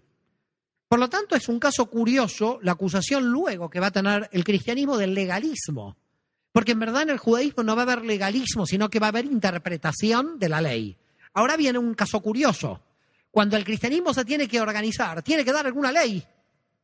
Porque cuando el cristianismo toma el poder en el Imperio Romano en el siglo IV, tiene que crear una estructura legal. Tiene que haber una ley. Tienen que decirle quién va a misa, quién va al infierno, quién va al limbo. El limbo no estaba, por ejemplo, dentro del texto. Pero también lo inventaron por las dudas, para que hay gente que esté por ahí. Entonces, saben que el limbo se anuló, ya saben, están tranquilos. El limbo lo anuló Juan Pablo II. ¿eh? Así que un católico ahora ya va al infierno o al paraíso, pero al limbo no. En el mundo judío nunca hubo limbo, ¿eh? Eh, excepto cuando uno analiza la política, ahí queda como en el limbo. Pero, pero el limbo realmente no existe. Pero claro, cuando tú ves el limbo, casos curiosos, ¿qué es el limbo en, la teología? ¿De dónde está? ¿En qué texto está? Es decir, si, tú te pones a pensar, eh, en, el mundo cristiano, los padres de la iglesia, que hicieron un trabajo muy parecido a muchos de los rabinos, se alejaron del texto, del, del texto original. Se alejaron del texto original. Y nadie se tiene que sentir ofendido por alejarse del texto original. Porque si alguien se aleja del texto original y le sirve y está feliz en su vida, vaya y pase. Lo que no podemos admitir es la incoherencia de decir yo soy fiel a Dios sabiendo de que me estoy siendo del texto original. Eso es lo que no podemos admitir. Es decir, que uno pueda admitir, bueno, ahora, ¿por qué motivo? Miren, cuando apareció el judaísmo de Jesús, esto es muy importante porque, es más, tengo todavía eh, ese trabajo de 40 páginas que se lo voy a enviar a Joseph si lo encuentro porque te va a interesar muchísimo. Y se los puede enviar al que quiera si les interesa mucho. Pero fíjate, el, cuando salió la obra del judaísmo de Jesús, hubo gente que estaba contenta y gente que estaba desgarrada. Pero también hubo una sola persona, un joven español de unos treinta y pico de años, no lo volví a ver más, que era una persona muy, muy entendida en teología. Yo la verdad no sé si era licenciado o doctor en teología, pero sabía muchísimo. De hecho, si busco ese material, hace años que no lo, pero lo debo tener en un archivo. Y en ese material me critico la obra del judaísmo de Jesús tomando todos los padres de la iglesia. ¿Por qué digo curioso? Porque no pudo hacer una crítica a mi obra desde la Torá o el Nuevo Testamento. Porque lo que hubiera tenido que ser es desde el texto literal. No vino por ahí. Vino con San Ambrosio, San Agustín, San Juan Crisóstomo. ¿eh? Y entonces, ¿qué es lo que uno puede encontrar, por ejemplo, en un texto de, de, padres de la Iglesia que, puede, que tergiversan directamente el texto del Nuevo Testamento? Ya no estamos hablando ni del texto del Antiguo. ¿Ok? Porque el texto del Antiguo quizás el cristianismo quiere ver al Mesías por todas partes. No sino en el texto del nuevo, que se tergiverse frente al nuevo. ¿Y qué, podemos encontrar? Vamos a encontramos una discusión entre los padres de la iglesia, entre San Agustín y San Jerónimo, con respecto a la cuestión de qué pasó en el concilio del 50. ¿Por qué motivo? Por el motivo de que el concilio del 50, ustedes saben que está totalmente relacionada con un problema en Gálatas, que es cuando Pablo le dice a Pedro, tú, que cuando están los judíos te juntas a comer con los judíos y que cuando están los gentiles, ¿recuerdan esa parte o no? El problema de los alimentos. Y que le dice, tú, siendo judío, estás con los... Bueno, le, recrimina que si es papa, este hombre, pobre hombre, porque la recrimina de manera violenta, Pablo, ahí, en Gálatas. Y la recrimina como la hipocresía de Pedro, de que cuando estaban los gentiles, y estaban los judíos, él se iba con los judíos a comer para que, mostrar que él no comía, que comía mesas separadas. Y viene Pablo y dice, ahora comemos todos juntos, viene el reino. ¿Ok? Bueno, la cuestión, bueno, cuestión esa es muy interesante, la cuestión de que en el mundo judío de aquella época los judíos no se querían sentar a comer con otros que comieran, que eran gentiles porque podían comer alimentos prohibidos. Claro, yo estoy comiendo arroz y el otro está comiendo un jamón de jabugo del otro lado y yo estoy así desesperado entonces los judíos dividían las mesas. Queda claro, dividían las mesas. Vamos para ahí porque nos vamos a tentar. Y que los gentiles vayan para el otro lado. Esa era la división de las mesas. Caso curioso que la Iglesia Católica, en el concilio de Elvira del año 314, va a decir que los cristianos no pueden comer con los judíos. Entonces, ahora cuando me invitan a una comida en España, dice, a ver, digo yo, ¿hay cristianos aquí? Sí, están violando el concilio de Elvira del 314 y todos mis amigos dicen, ¿qué, qué? Sí, sí, todos vosotros son herejes porque están comiendo con un judío. Porque la iglesia cristiana luego hizo lo mismo. Pero vamos al caso de lo que es la patrística. Es decir, ¿qué pasó con los padres de la iglesia en el análisis del Nuevo Testamento? San Agustín frente a San Jerónimo. Análisis del concilio del 50. ¿Estamos de acuerdo? Entonces, de repente dice eh, San Agustín, yo encuentro que en verdad los gentiles son aceptados por la ley de Moisés. No, dice, eh, no dice Jerónimo, de ninguna manera. De ninguna manera son aceptados por la ley de Moisés. Y hay una ley de Cristo. Dice, no puede haber ley de Moisés.